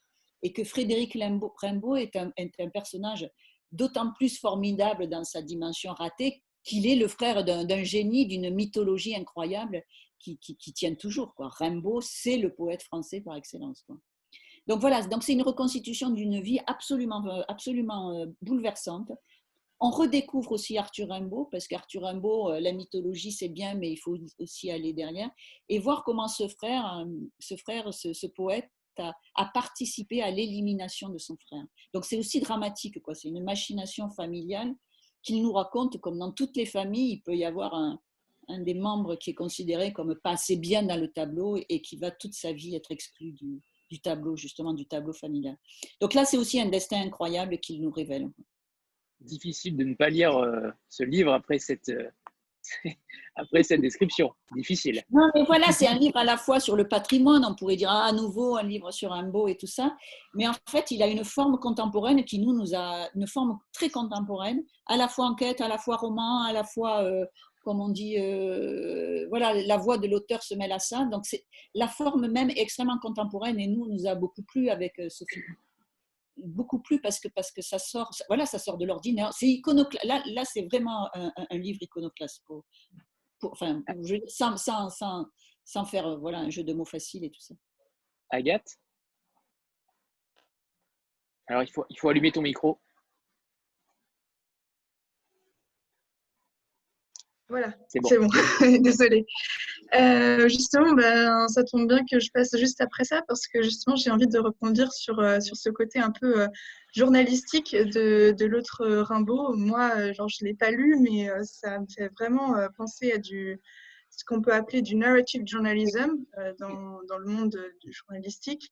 Et euh, justement, j'ai remarqué que vous avez beaucoup euh, d'ouvrages qui traitent justement de, qui, qui, sont un peu hybrides entre euh, donc la littérature et le, le journalisme. Je pense notamment à Salgos de, de Mathieu Palin. dans un autre registre, on pourrait mettre Celle qui attend de Camille Zapka parce que bon, elle n'est pas journaliste, mais ça quand même relève du, du fait divers. Euh, et donc, euh, ma question, c'est euh, justement comment gérer cette, cette hybricité, je ne sais pas si ça se dit, entre la littérature et le journalisme, parce que c'est pas comme par exemple la poésie et le théâtre ou le roman et la poésie, c'est vraiment le journalisme, ça, ça, pourrait faire sortir justement le, livre du cadre de la littérature, il y a un risque que ça, que ça glisse. Et là, du coup, en, en, en, rentrant dans ce domaine, justement, vous pouvez empiéter sur, enfin, empiéter sur un autre domaine et il y a un, un risque, si je peux dire. Mmh. Oui, alors merci parce que c'est une question vraiment pertinente et c'est une préoccupation qu'on a en tête, nous. la première préoccupation, c'est de faire une littérature qui parle d'aujourd'hui. Ça, c'est vraiment important. et donc, ça explique le sale gosse, ça explique celle qui attend. Peut-être que tu, pourras raconter un peu les, ce, que, ce, que, ça raconte. Hein. C'est vraiment des situations de, soit de jeunes en difficulté, soit d'une fille qui a son papa en prison. Euh, donc en fait, voilà, ça c'est la première chose. La deuxième chose, euh, comme dirait Marie Desplechin, qui elle-même est journaliste et romancière, elle dit quand j'écris, j'ai deux, j'ai deux prises, j'ai deux plugs. Soit je mets ma prise sur le côté journaliste, soit je mets ma prise sur le côté romancière. Et je pense que dans la tête de l'auteur, et je me rappelle très très bien, c'était vraiment intéressant, Mathieu Palin euh, est un journaliste de 21. Et lorsque il m'a présenté son projet Salgos, les premières pages, on a eu une grosse discussion ensemble. Je lui ai dit, écoute Mathieu, soit tu fais un long papier de 21 qui va faire 280 pages, et ça sera du, journalisme, enfin ça sera du narrative non-fiction, soit tu décides de partir en roman. Et il m'a dit, je décide de partir en roman. Et donc en fait, c'était une construction, euh, euh, un travail qui était vraiment différent parce que on partait en fiction. Et à partir de ce moment-là, euh, Mathieu s'est senti pousser des ailes. Il m'a dit, j'ai plus besoin que mes personnages correspondent pile poil à la réalité à laquelle je suis. Je suis journaliste. Je vais pouvoir inventer des personnages qui s'inspirent de situations réelles, mais je vais pouvoir faire un roman. Je vais pouvoir recréer des situations. Et ça s'appelle du roman vrai. Il y a un autre auteur qui est extrêmement talentueux qui fait ça chez nous, il s'appelle Pascal Rodadia. Pascal Rodadia a publié la déposition et dans la vie, elle est journaliste aux assises, au monde. Et donc, elle connaît, elle a vécu des tas de faits divers qui sont des matières à roman. Et c'est la même chose. Son ambition, c'était d'être romancière. Donc c'est un travail, je dirais, plus... On se libère des situations, on se libère de la contrainte de journaliste de vouloir absolument ressembler au réel. Simplement, on s'inspire du réel pour créer, pour créer. Et les personnages sont des personnages totalement créés, mais qui sont... Mathieu, son sale gosse, il m'a dit qu'il était inspiré de plusieurs personnages qu'il avait rencontrés en vrai dans la vie.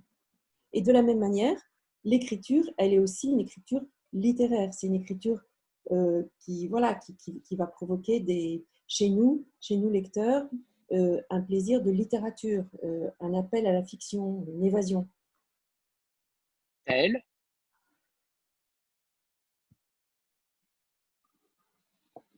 Non, on ne t'entend pas. Est-ce que vous l'entendez? C'est mieux. Bonjour.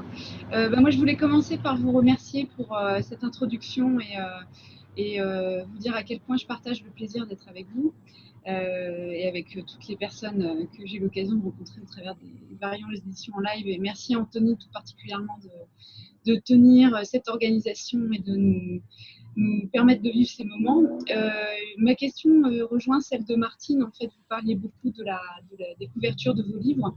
Euh, moi, j'aimerais aussi connaître votre façon de voir la, la, publication au niveau du choix du papier, des imprimeurs. comment vous travaillez sur ces, aspects-là? Alors, c'est extrêmement important. C'est un tout. C'est-à-dire, vous n'allez pas le croire, mais on étudie même l'épaisseur du livre en se disant, il ne faut pas que ce soit voilà, il y a quelque chose de très important, c'est qu'on aime que le livre soit bien en main et qu'on puisse le glisser dans son sac, mais aussi que ce soit un objet vraiment à la fois compact et, pas trop non plus, pas trop monstrueusement épais parce que le format n'est pas très grand. Donc tout ça, ça s'étudie beaucoup. Du coup, on étudie ça avec les fabricants. On prend un papier qui a plus ou moins de grammage. C'est très technique. Et on aime aussi un papier qui, qui, qui est de la présence, en fait, qui fait que l'objet en main est agréable et la grille, de, la grille c'est-à-dire la manière dont le texte est mis en page, est aussi extrêmement étudiée. J'ai même un, copain éditeur qui un jour m'a dit Est-ce que tu ne peux pas m'aider pour ma grille? Parce que euh, c'est vrai qu'on a euh, cette attention-là très forte. Moi, j'aime bien qu'on ait un gros confort de lecture. Euh, je, je, veux qu'on donne aux gens l'envie de lire, qu'on leur donne l'envie d'une évasion facile et qu'ils ne soient pas en train de se demander de s'accrocher au livre, en fait. Il faut juste que le livre soit un rempart vers l'évasion, vers le voyage. Et notamment avec la tranche du livre euh, qui, euh, évidemment, attire l'œil beaucoup plus facilement que, que d'autres. Ouais. Euh, Annie Rose? Bonjour, vous avez du coup une très belle rentrée aussi en non-fiction. marquée par le féminisme et vraiment merci pour ça. il y a aussi un livre sur les guérisseuses qui m'a interpellée. Comment ce livre est arrivé jusqu'à vous et est-ce que vous pouvez nous en parler un peu? Alors, le livre est arrivé par une éditrice qui n'est pas là ce matin, qui s'appelle Julia Pavlovitch, qui elle-même est très sensible à ce sujet de ces médecines parallèles, qui sont celles des guérisseuses, auxquelles je pense que nous, les contemporains, on est aussi de plus en plus sensibles, puisqu'on a envie de, de, soigner notre corps différemment aujourd'hui, étant donné qu'on est très attentif à tout ce qui se passe euh, avec l'écologie, et que je pense que l'attention au corps, c'est aussi une écologie du corps. Et les guérisseuses, elles s'inspirent évidemment d'une médecine différente. Hein. Vous le savez, euh, euh, avec des savoir-faire très anciens. On s'est aperçu que donc il y avait un manque euh, en librairie qui était de faire une sorte de grande bible sur les guérisseuses, de raconter cette histoire des guérisseuses qui est fascinante parce qu'elle vient de temps très anciens. Elle vient du Moyen Âge et elle se poursuit jusqu'à nos jours. Et au fur et à mesure de ces années, les guérisseuses d'aujourd'hui s'inspirent encore de traditions du Moyen Âge. Donc ça valait la peine de raconter la grande histoire des guérisseuses. Mais en même temps, on voulait faire un livre un peu pratique, un peu facile d'accès encore une fois. Donc il est, vous allez voir, il est un très beau livre qui est euh, en bichromie, c'est-à-dire en deux couleurs. D'abord qui est joli à regarder, encore une fois, euh, avec des, illustrations, mais qui a un côté pratique puisqu'il est jalonné de leçons de guérisseuses, de prières de guérisseuses, de gestes qu'elles font, de pratiques. Et on a vraiment l'impression de rentrer dans le monde des guérisseuses et, d'y avoir accès. Donc c'est tout, l'enjeu de ce livre. Et en, termes de féminisme, il y a un livre dont je suis très fière aussi qu'on publie à la rentrée, euh, qui s'appelle Au combat, sur, euh, euh, qui, sur ces femmes noires, libres et puissantes qui, aussi du 19e au 20e siècle, ont affirmé leur liberté malgré le racisme. Et c'est un livre aussi d'affirmation du pouvoir des femmes sous l'angle de, de, ce féminisme, de ces modèles de femmes noires. Et il y a très peu de livres il n'y a pas de livre, je crois, sur le sujet en, librairie. Il y a eu des livres importants qui s'appellent Noir n'est pas mon métier d'Aïssa Meiga, qui d'ailleurs fait la préface de ce livre, Mes étoiles noires aussi, mais il n'y a pas eu de livre comme ça qui donne la parole à, des portraits de femmes qui en même temps sont des portraits très inspirants, qui racontent leur combat, qui racontent leurs cris, qui racontent leurs douleurs, qui racontent aussi leur victoire. C'est absolument magnifique. Ça sort à la rentrée aussi. Béa Merci Anthony, bonjour à tous et à toutes. Euh, j'ai deux questions en une, mais avant, euh, puisque quasiment tout le monde commence par des remerciements, moi je voulais vous remercier pour celui-là.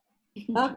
Euh, je saoule tout le monde avec. Voilà, je l'ai lu. Alors j'étais jurée du Grand Prix d'électrice L. J'aurais voulu qu'il gagne. Bon, c'est le consentement qui est passé, mais il a eu des super notes et des super retours. On en est absolument toutes fans. Donc juste merci. Voilà, je, je l'adore. Et ceux qui ne l'ont pas lu, si vous avez peur parce que vous n'aimez pas Balzac, vous aimerez Balzac après ce livre. Donc achetez-le, lisez-le, achetez-le aux autres. Voilà, il est, euh, il est top. Moi, il est en super bonne place dans, ma, dans mon étagère des classiques. Il est devant les classiques. Voilà, euh, j'en parle à tout le monde. Merci, euh, merci beaucoup pour cette petite aparté. Non, mais, c'est super. Au contraire, il n'y a pas plus réjouissant que de vous entendre dire ça, puisque c'est un livre que j'adore. Et puis, il faut surtout remercier Titu Lecoq, le génial auteur de ce livre. Tout à fait. J'ai eu la chance de la rencontrer pendant sa tournée. Donc, c'était avant le confinement. Euh, elle est venue, euh, donc, moi, je suis de Clermont-Ferrand et, euh, et, elle est passionnante en plus, voilà, mm. en direct. Donc, donc, c'était vraiment une belle lecture. Moi, j'ai deux questions. Donc, justement, par rapport à ce confinement, puisque donc ces, ces, ces rencontres qu'on fait en live, on les a commencées grâce à Anthony pendant le confinement. Et, et, la question qui revenait au début des premières rencontres, c'était comment est-ce que la maison d'édition a, a, vécu ce confinement? Euh, comment ça s'est passé par rapport à vos sorties, etc. Est-ce que financièrement, ça vous a posé des difficultés?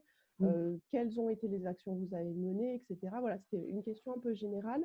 Et une petite question aussi sur un livre qui est sorti au mois de juin qui s'appelle Routier, alors que je n'ai pas encore lu, mais qui m'interpelle parce que je, le trouvais tombé au bon moment, puisque c'est Routier et ben, eux, ils ont continué à bosser. Enfin, c'est des métiers de l'ombre, etc. Moi, ils, me donnent très envie. Je pense que je vais bientôt l'acheter. Et, euh, et, je voulais savoir déjà si la sortie était liée au confinement ou pas, ou ça s'est fait par hasard. Et puis voilà, d'une manière générale, le confinement, comment, comment il a été vécu dans votre maison?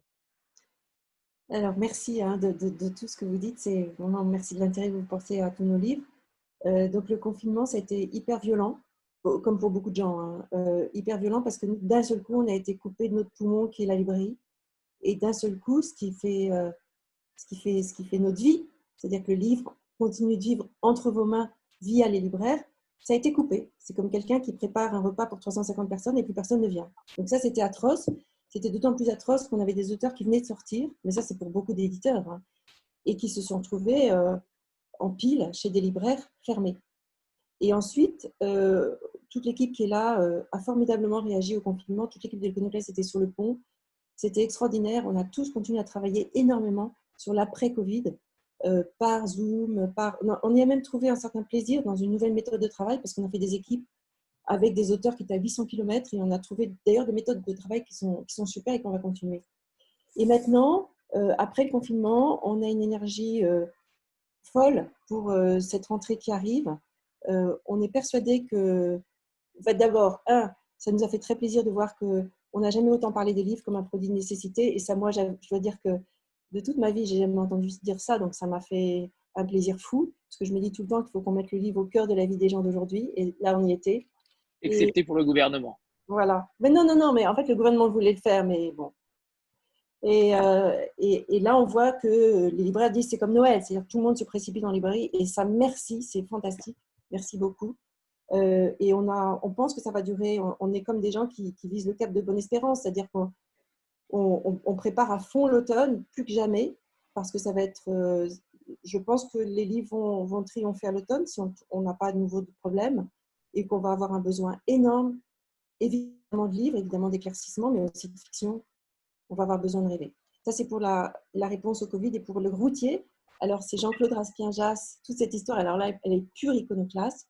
Jean-Claude Raspien-Jas, qui est un auteur euh, du Masque et la Plume, euh, responsable des pages culture à la Croix après avoir été à Télérama, donc pur, produit euh, littéraire et culturel, est venu me voir dans mon bureau en me disant J'ai fait un reportage sur les routiers pour La Croix, mon journal, et j'ai envie d'en faire un livre, mais c'est pas pour toi. Je lui dis Mais si, c'est pour moi, j'adore. Il n'y a pas un livre sur les routiers, c'est un monde parallèle c'est un monde sur lequel il faut qu'il y ait quelque chose, on y va. Et en fait, il a mené des mois et des mois d'enquête, il est monté dans les 44 tonnes, et ce livre est extraordinaire d'humanité. On y croise les routiers, on y croise les routières aussi, les femmes. On y voit ce monde incroyable des routiers. Moi, je ne peux pas aller sur la route maintenant sans, sans penser à leur vie. Et on réalise aussi qu'on est tombé dans une sorte d'absurdité de e-commerce qui fait qu'en trois clics, on pense que les choses sont faciles, mais en fait que tout dépend de ces routiers qui sont sous pression parce qu'il faut livrer vite et ils sont sous pression de notre monde numérisé. Donc c'est tout ça que racontent les routiers, la nouvelle économie, l'humanité, l'écologie. C'est un livre passionnant. Et vous allez voir aussi que c'est un objet parce que euh, toute notre non-fiction, en fait, elle, elle déroule euh, au départ des pages de photos avant même qu'on arrive à la page de titre, un peu comme vous avez un générique au cinéma. Et c'est ce qu'on a voulu. On veut, on veut des livres qui soient un peu comme des films, dans leur mise en page. Et vous allez voir que dans Routier, il y a des photos, il y a une mise en page qui est, forte et qui fait qu'on a l'impression aussi de, s'embarquer visuellement avec eux. Voilà, ce livre est, super intéressant. Il nous, il nous apporte, c'est vrai que là, on fait le grand écart iconoclaste entre la rentrée littéraire et ce livre routier, mais c'est bien, c'est la vie. Avant de passer la main à, Momoko, euh, on fait une petite, on a un petit rituel de faire la petite photo de groupe euh, avant que j'oublie. Donc euh, voilà, préparez-vous. Je vois que tout le monde s'active pour se mettre. Euh, beaucoup de mouvements là. Alors, attendez deux minutes, euh, dix secondes même. Un, deux.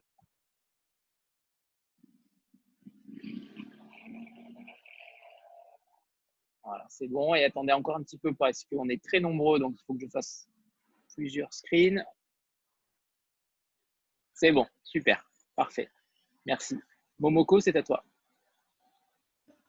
Alors bonjour, alors c'est la, première fois que vous m'entendez ou pas? Oui, très bien. Ça va? D'accord. Euh, donc c'est la première fois que j'assiste à un live avec vous et ça me fait très plaisir. Et donc euh, je découvre aussi la, maison d'édition L'Iconoclaste.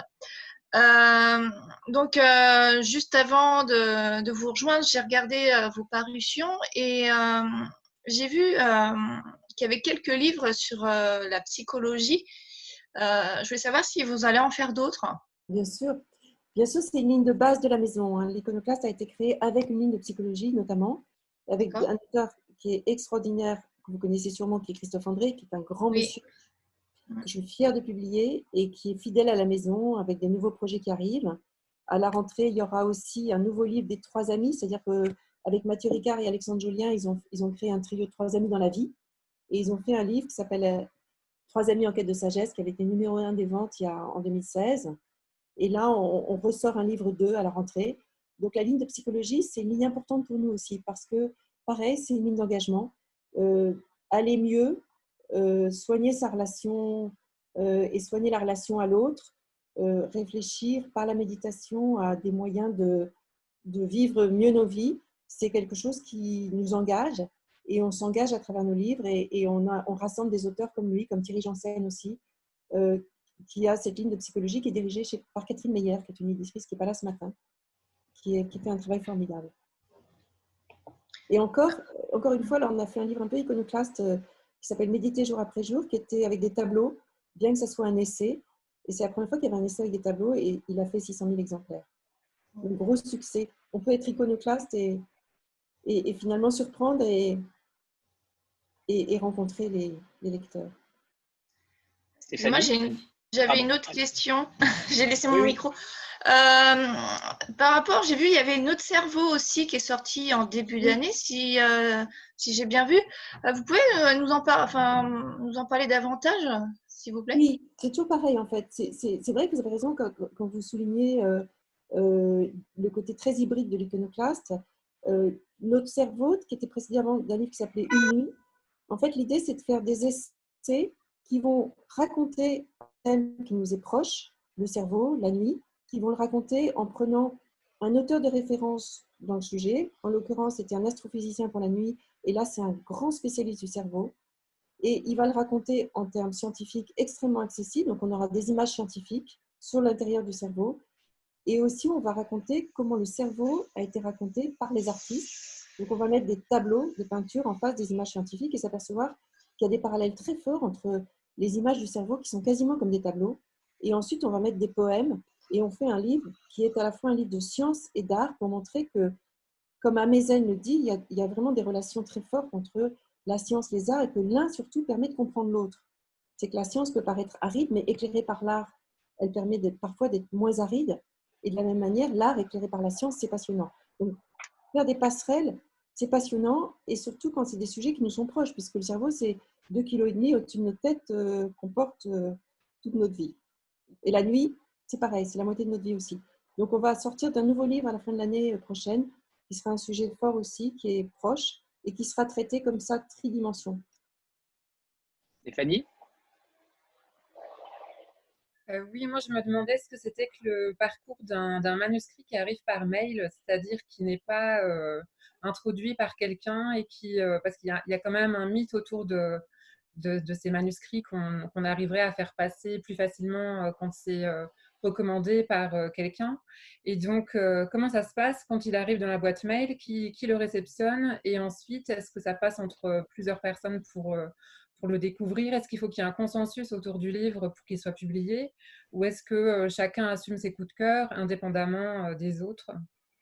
Alors, Sylvie, je vais te passer la parole parce que c'est le rôle de Sylvie dans la maison de, de, de, chercher, de, découvrir ces manuscrits-là. Mais moi, j'ai juste une anecdote qui est, intéressante, c'est qu'il y a un dimanche matin, je reçois un mail avec un projet qui s'appelle L'été où je suis devenue vieille. Et j'ai trouvé le titre génial. J'ai regardé quelques pages et j'ai trouvé ça formidable j'ai tout de suite écrit à, l'auteur qui m'a écrit en disant J'espère que vous n'avez pas signé avec un autre éditeur parce que ça m'intéresse beaucoup. Parlons-nous lundi.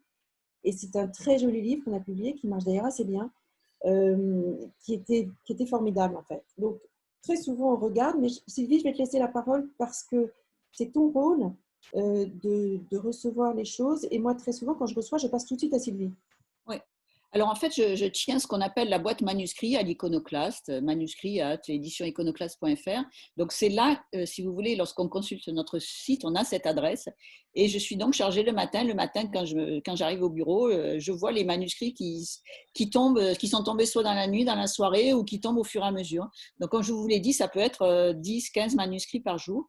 Et pour prendre un exemple très concret, le premier livre que j'ai publié à l'iconoclaste et qui devait sortir le 1er avril, et qui est finalement sorti début juin. Euh, voilà, je vois qu'Adèle nous le montre. J'ai hâte d'être à, demain de Sandrine Sénès. C'est arrivé comme ça. Je venais d'arriver à l'iconoclaste, donc euh, je, cherchais, je cherchais des textes, je cherchais, je lisais, j'ouvre, j'ouvre absolument tous les, tous les tous les mails qui arrivent. Je regarde et vous savez le, le boulot d'un éditeur, on fait très facilement la différence entre quelque chose qui mérite une lecture et quelque chose qui, qui nous dit que la personne qui a écrit ce texte, ben, elle a passé énormément de temps à le lire, mais peut-être qu'elle n'est pas écrivain. Et si elle, elle est écrivain, peut-être que ce n'est pas un, texte qui va intéresser l'iconoclaste. Donc j'ai un travail, euh, voilà, comme ça, de, professionnel, on va dire, de professionnel du livre qui, a ce nez-là pour, pour détecter le manuscrit qu'il faut lire.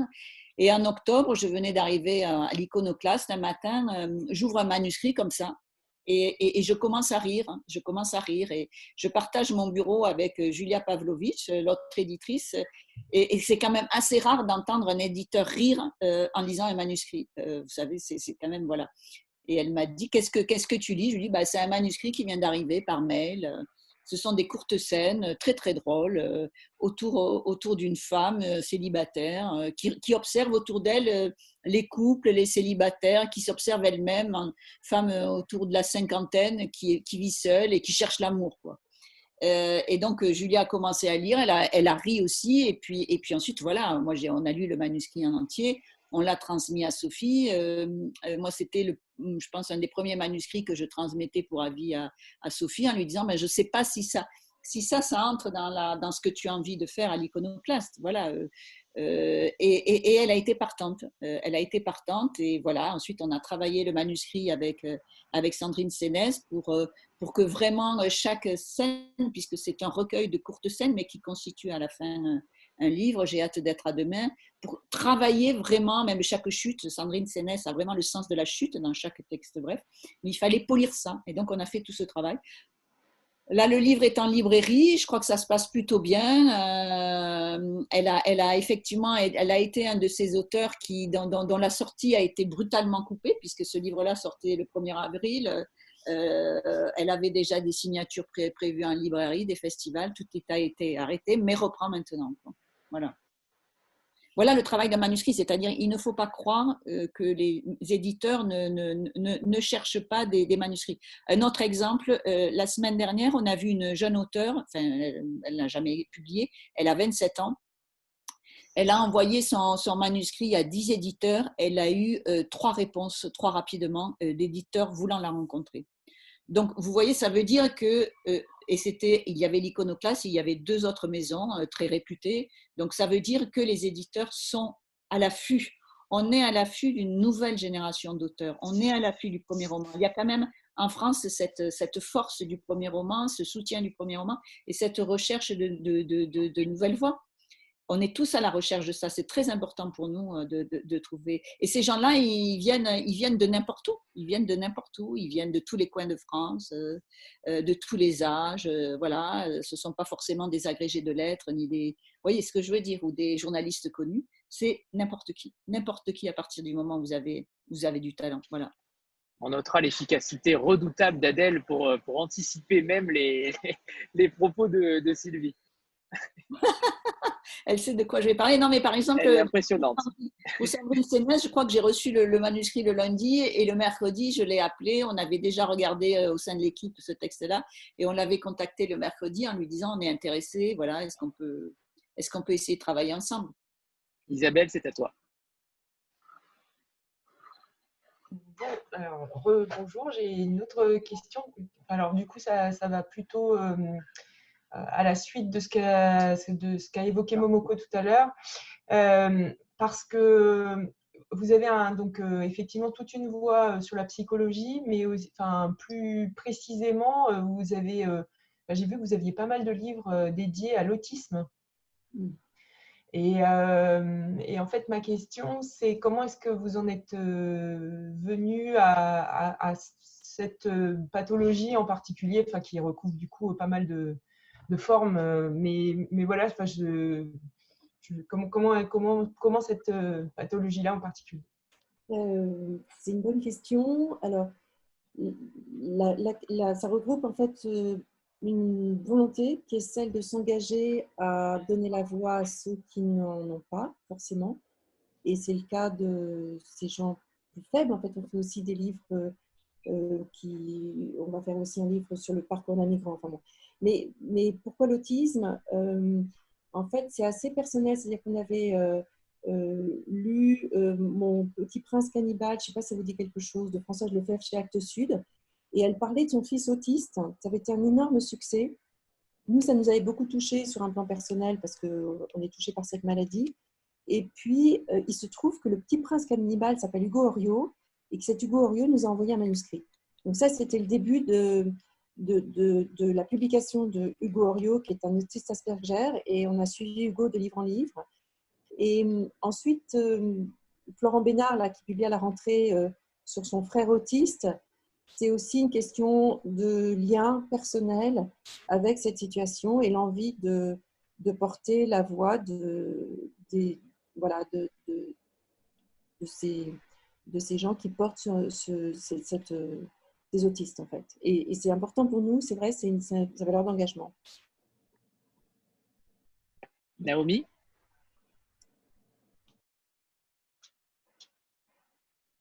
Euh, alors, j'aimerais revenir sur euh, la notion que vous venez d'évoquer, justement la notion d'engagement, euh, parce que c'est une notion qui me parle beaucoup et j'ai vu qu'elle était très importante pour votre maison d'édition, notamment par la création du prix Émergence d'Iconoclast qui vise à soutenir un projet créatif, si j'ai bien compris. Et j'aimerais savoir comment l'engagement se traduit au quotidien dans votre métier d'éditeur, première question. Et deuxième question, est-ce qu'il y a des œuvres qu'on pourrait qualifier d'œuvres engagées à l'iconoclaste? Si oui, lesquelles? Y a-t-il des thèmes euh, de prédilection euh, que vous privilégiez par rapport à d'autres? Ou considérez-vous au contraire que l'écriture en elle-même est une forme d'engagement? Une belle question. Euh, c'est vrai que l'écriture est une forme d'engagement parce que l'écriture est quelque chose de généreux en fait. Et l'engagement, c'est la générosité, c'est aller apporter euh, de l'éclairage sur la vie ou du bien-être avec les Christophe André, etc. Donc, tout ce qu'on fait, c'est un peu des œuvres d'engagement en fait. C'est-à-dire qu'on ne fait jamais rien en se disant on le fait pour l'argent. En fait, c'est jamais notre moteur en fait. On le fait parce que ça a du sens, on le fait parce que ça nous semble nécessaire. Et ça, c'est vraiment, vraiment important. Et donc ça, c'est un engagement global. Après, comme vous dites, il y a des engagements très concret comme émergence, qui est ce prix qu'on a créé avec Mathieu Ricard et Christophe André. On a aussi un engagement, comme je vous disais, à l'égard de la bibliothèque de Fleury-Morangis, où on, est en train de faire un livre avec un détenu de la prison de Fleury-Morangis.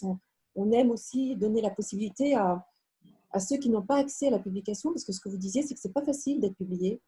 On, aime donner la possibilité à, des gens qui n'auraient pas le réseau pour être publiés, d'être publiés. Donc, et puis, euh, en œuvre engagée, il y, en a, beaucoup chez nous. Euh, il y a effectivement les livres qu'on fait avec Hugo Orio autour de l'autisme.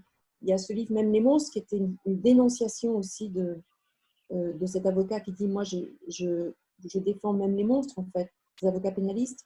Il y a des romans comme Sale gosse est un livre engagé aussi. Enfin, L'engagement, il court un peu, c'est un fil rouge de la maison. Et notre engagement, il est aussi globalement dans, cette idée de, de rester des écologistes dans notre manière d'aborder notre métier, c'est-à-dire avoir un grand respect du livre, de la chaîne du livre, du libraire, des éditeurs, de, de l'auteur, et de se dire qu'on ne va pas envahir, euh, on ne va pas détruire la machine en publiant trop, et on pourrait vite détruire la machine. Et, encore une fois, je pense qu'il faut être écologiste jusque dans sa vie, jusque dans son métier. Ce n'est pas un mot que je trouve euh, sans racine, en fait. Je trouve qu'il s'enracine partout, ce mot-là, aujourd'hui. J'avais une question, euh, j'en profite, euh, Sophie. Euh, vous publiez peu, donc j'imagine que le comment dire que l'attente et la pression sur chaque livre doit être importante pour le bien-être de la maison. est-ce que est-ce que vous avez une idée d'un minimum d'exemplaires vendus pour pour avoir entre guillemets une enfin, c'est plutôt différent selon les titres, j'imagine. Bien sûr, c'est avant tout un métier de commerce, hein, donc il faut faire vivre une maison. Euh, des salaires, euh, un loyer, etc. Donc, euh, on, a une sorte de, de grande de feuille de, feuille de, de, feuille de route au début d'année en se disant voilà ce sur quoi on espère que normalement, il devrait y avoir du retour financier suffisant pour s'assurer déjà le point zéro d'équilibre. Et puis après, ce qui est merveilleux, c'est des, des, surprises comme Adeline Dieudonné, 200 000, alors que c'était un premier roman. Ça, c'est extraordinaire, mais ça arrive rarement. Et puis après, il y a des flops. Enfin, c'est un métier qui n'est sans aucune exactitude, mais sans aucune certitude. Et c'est ça qui, qui, en fait sa fragilité et, et, sa magie. Est-ce que justement, par exemple, le, là, le Covid, avec le Covid, on est à, on est à 90% de, de chiffre d'affaires non réalisé. Donc, il faut absolument qu'à l'automne, ça marche. Mais, mais encore une fois, on est plein de confiance, on avance, on, a confiance. Et, justement, le succès d'Adeline Dieudonné a-t-il fait. Euh, a-t-il donné une autre résonance à votre maison? Est-ce que ça vous a permis d'éditer des, des, choses que vous ne pensiez pas éditer par la suite? Non, pas spécialement. Ça m'a permis de découvrir une auteure que j'adore aujourd'hui, qui est une femme merveilleuse vraiment, euh, qui est quelqu'un de très singulier, très original, qui a une écriture, euh, une, voix formidable, euh, très, très forte. Et, et, je suis ravie d'accueillir dans la maison. Adeline Dieudonné, c'est l'iconoclaste aussi, comme, comme tous les auteurs de la maison ça, ça pas, pas parce qu'on a fait 200 000 que, que, ça a changé les choses en fait. C'est que à chaque fois, enfin, c'est pas en, ces termes-là que ça se que ça se dit en fait.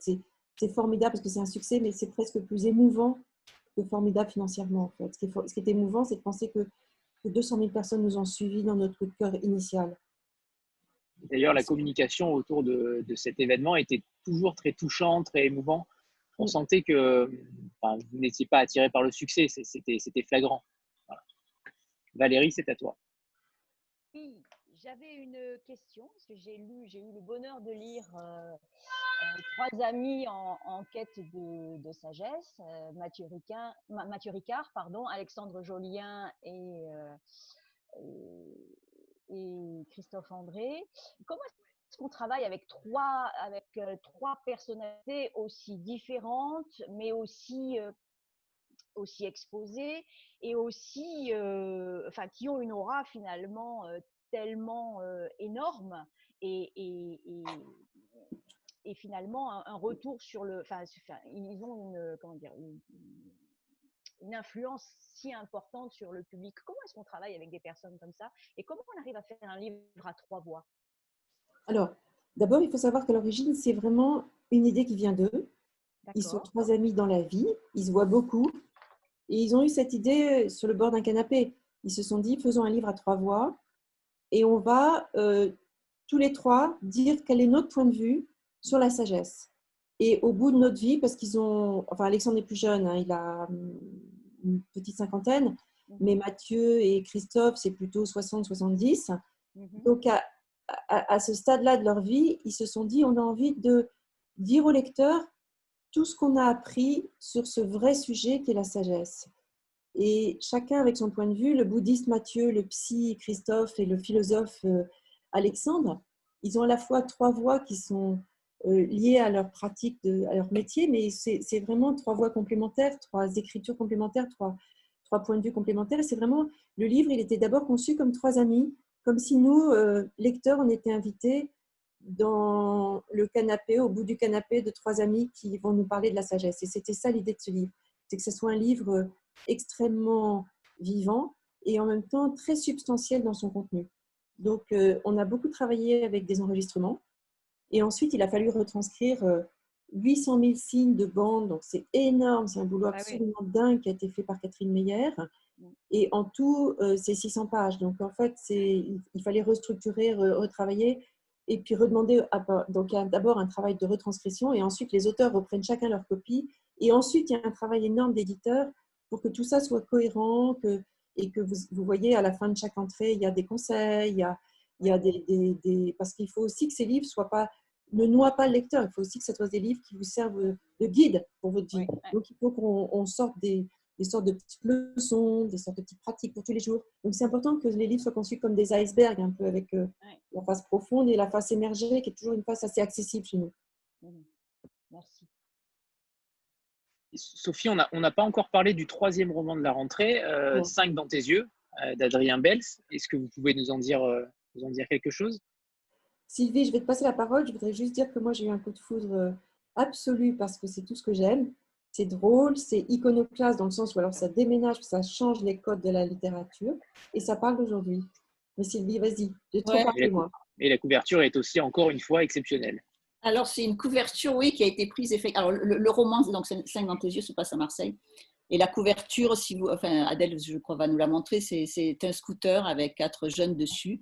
Et c'est une photo qui a été prise sur la Canebière, donc la grande avenue euh, qui descend euh, sur le Vieux-Port à Marseille, faite par un, photographe, Patrice, euh, Patrice Terraz, qui, pendant je ne sais pas combien de temps a, photographié uniquement des gens sur cette grande avenue et en a fait un livre. Donc voilà, on voyez aussi que là, le choix de la couverture est complètement en phase avec le livre. Et Cinq dans tes yeux, donc c'est le premier roman de notre rentrée. Il y en a un à chaque fois. Et là aussi, on est complètement dans une littérature contemporaine. Je crois que c'est aussi ça l'iconoclaste. On cherche de nouvelles voies. Donc à la fois dans le sujet et l'écriture. Ça se passe donc à Marseille euh, entre les années 90 et aujourd'hui. Euh, le narrateur s'appelle Stress. C'est un surnom que lui a donné euh, un copain de sa bande. Et, euh, et ça se passe d'abord euh, dans un quartier de Marseille qui s'appelle le Panier, qui est le vieux quartier traditionnel de Marseille au-dessus du, du vieux port. Pour ceux qui connaissent, ça surplombe vraiment le vieux port et c'est des petites rues piétonnières avec des escaliers. euh, et ça a été, et c'était depuis toujours le quartier des voyous marseillais parce que c'était près du port. Donc il y avait la prostitution, les cafés de louche, etc.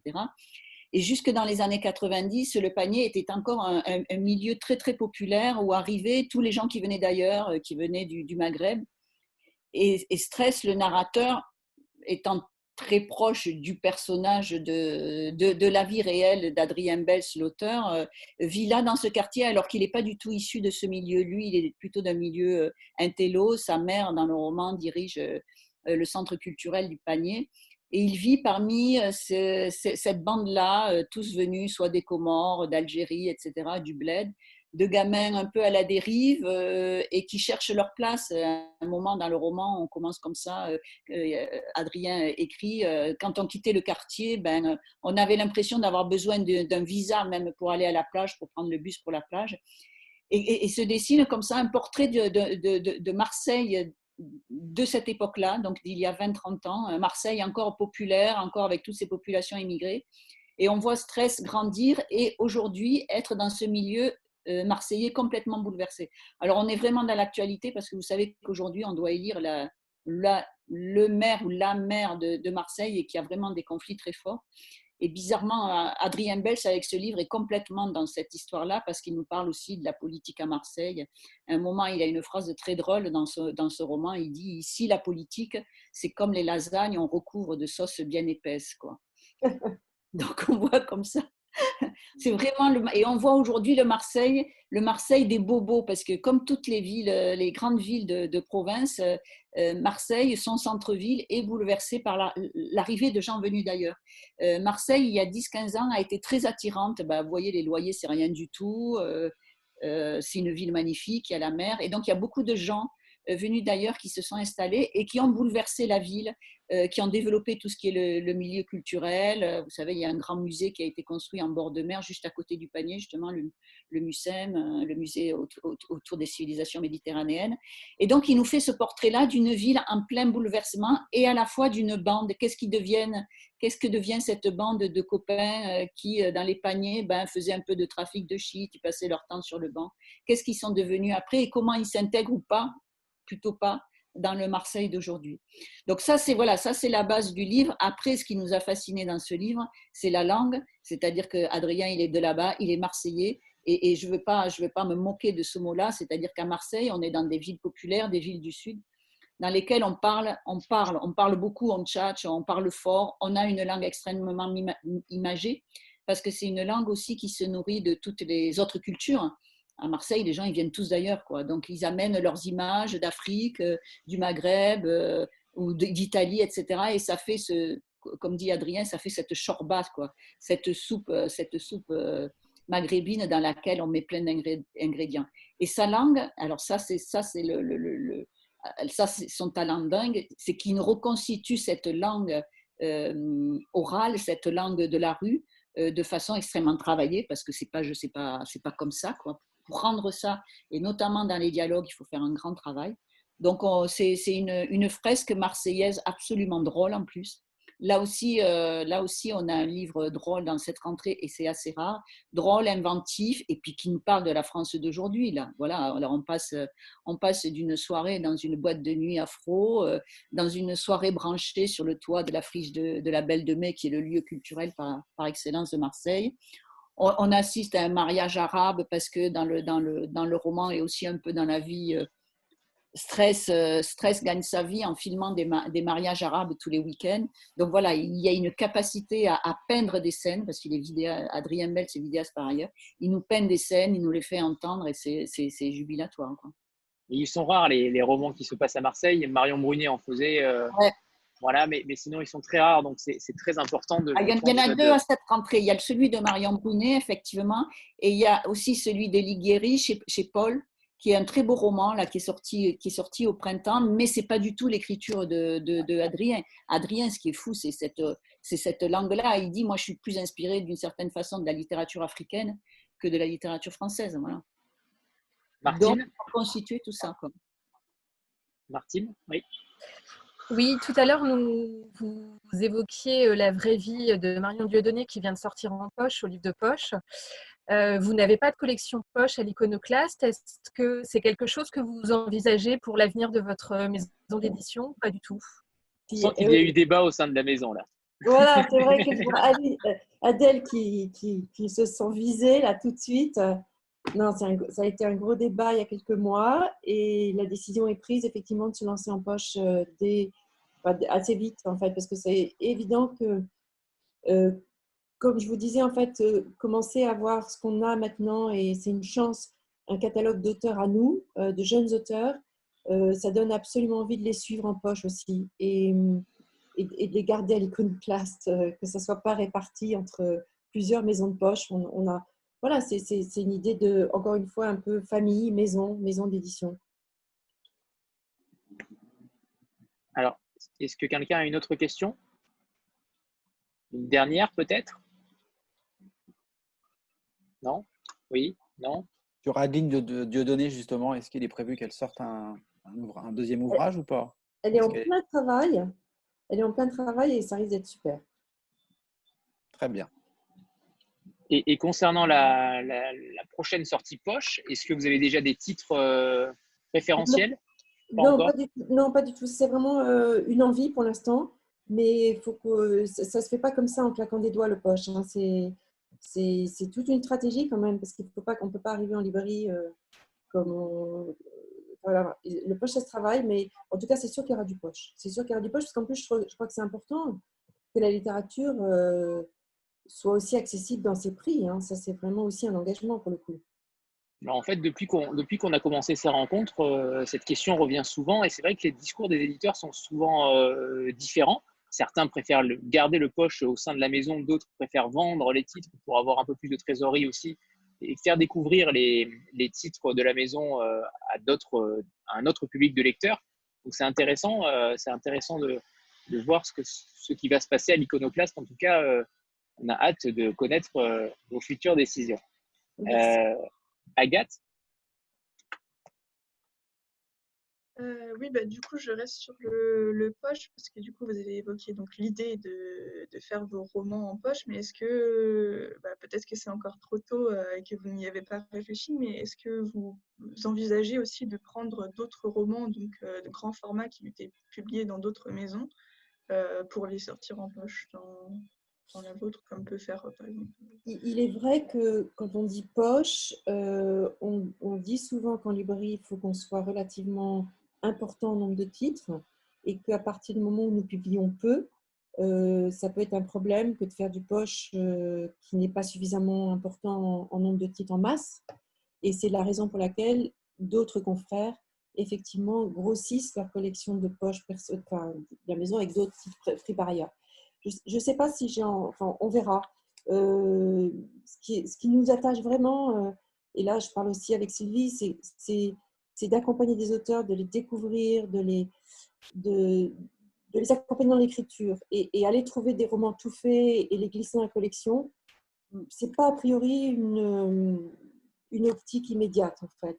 Ça me paraît plus une préoccupation marchande pour le coup que purement éditorial. Et pour l'instant, du coup, ça peut être aussi des, des auteurs, euh, par exemple, auto-publiés. Et donc là, il y aurait peut-être Ah un oui. travail de remaniement. euh. Ah non, c'est sûr, bien sûr, oui, oui. Oui, c'est sûr, ça peut être très, très Mais là, du coup, il ne passerait pas en poche, il passerait euh, en grand format, j'imagine. Oui, on peut les mettre en C'est possible aussi. Oui. Ouais, d'accord. Béa?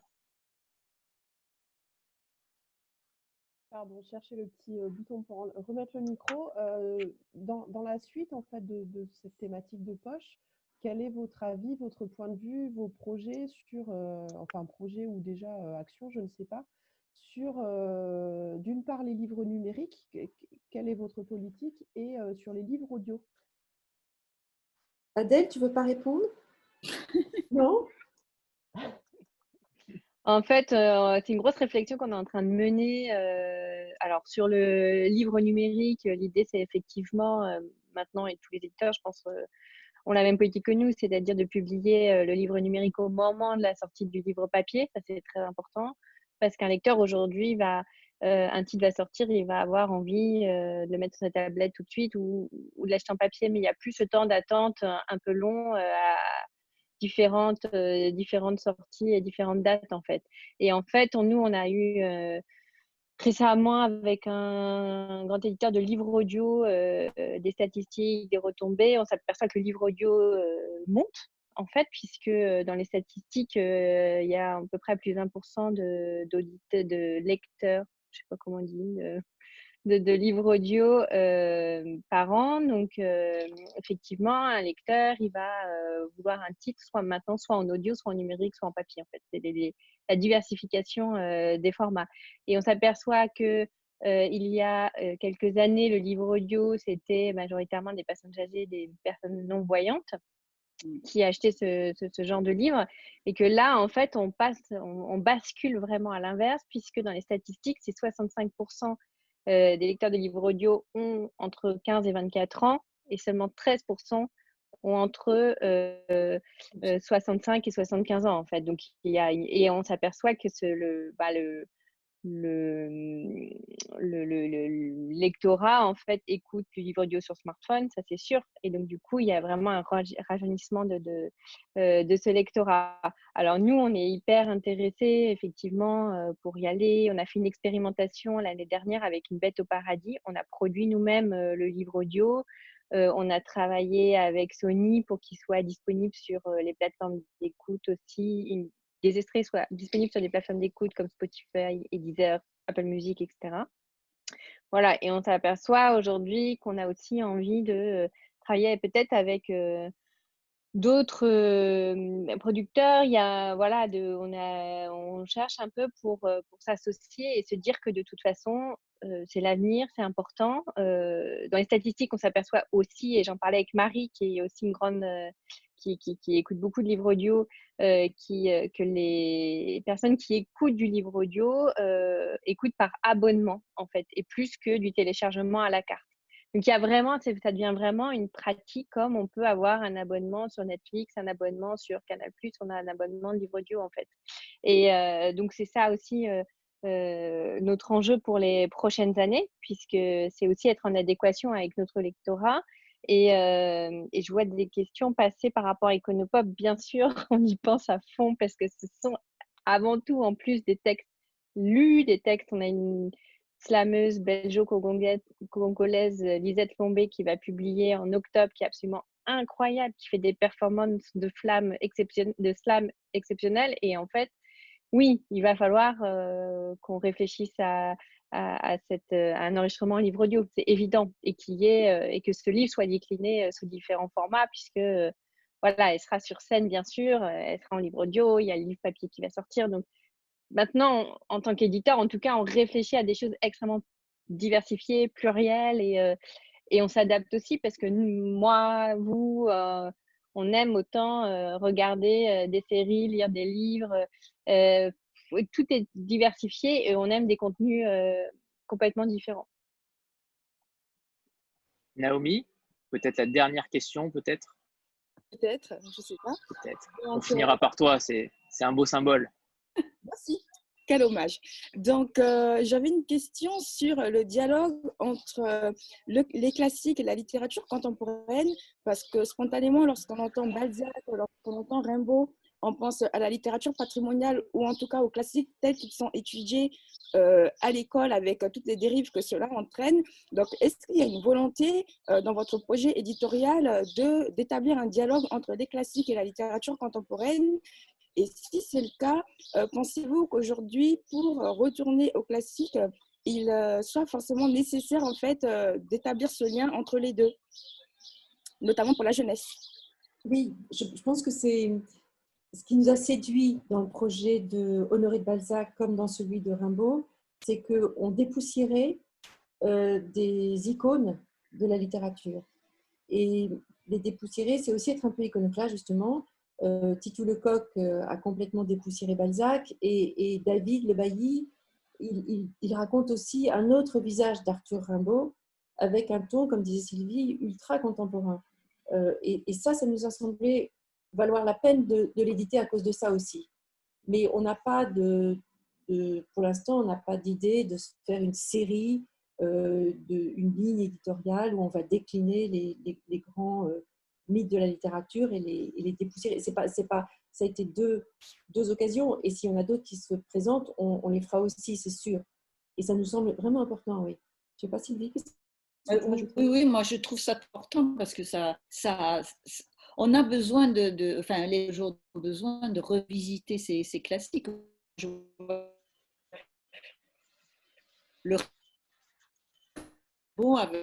Un, un regard contemporain aussi. On visite forcément l'histoire littéraire à chaque, à chaque génération et il y a une transmission qui se fait comme ça.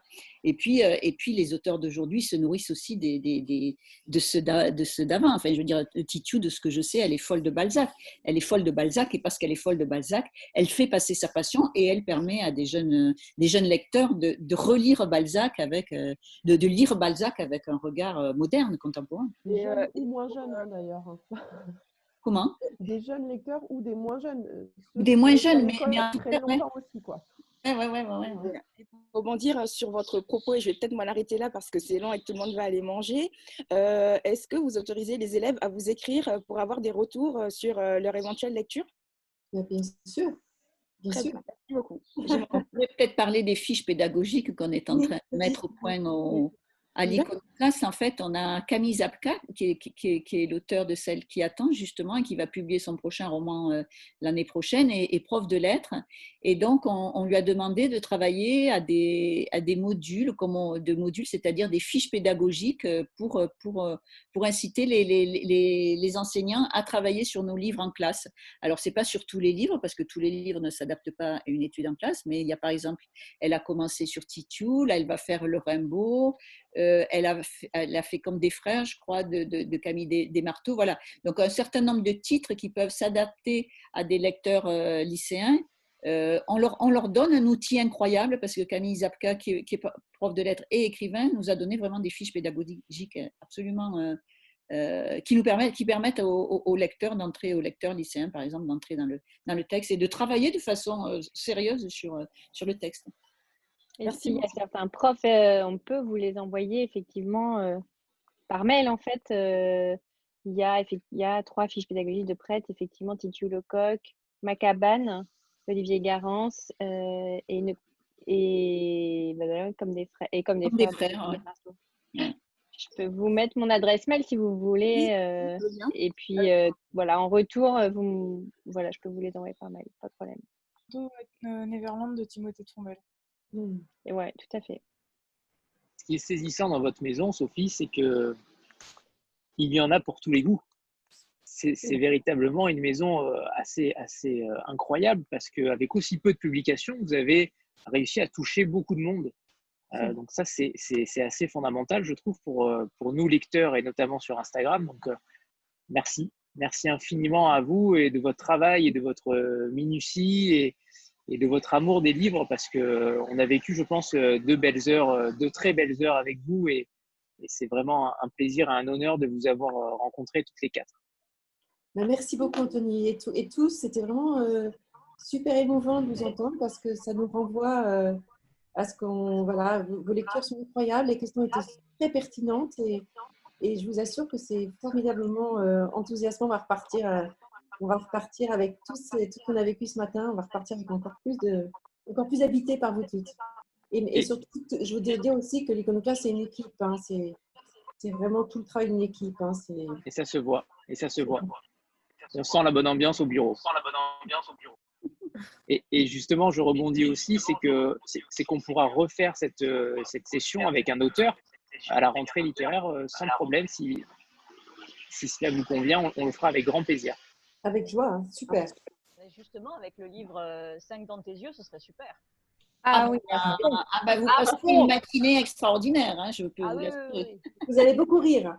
Ah ouais, ça va être génial. euh, c'est- Et en plus, on je- prépare une petite playlist euh, de 5 dans tes yeux, justement, avec Adrien, qui vient aussi euh, de la scène, euh, etc. Donc, euh, non, ça va C'est être parfait. C'est Ah, parfait. ce serait super. C'est parfait. On notera, euh, je, contacte, euh, je contacterai Marie aussi pour, euh, pour les prochaines dates.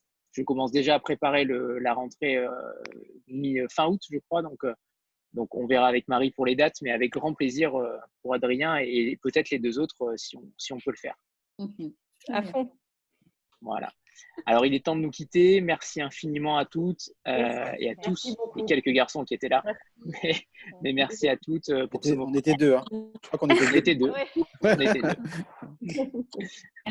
À bientôt. Bon week-end à tous. Merci. Au revoir. Au revoir. Bon week-end à tous. Bon week-end. Merci. Au revoir. Au revoir. Au revoir, merci. Au revoir tout le monde. Au revoir à tous.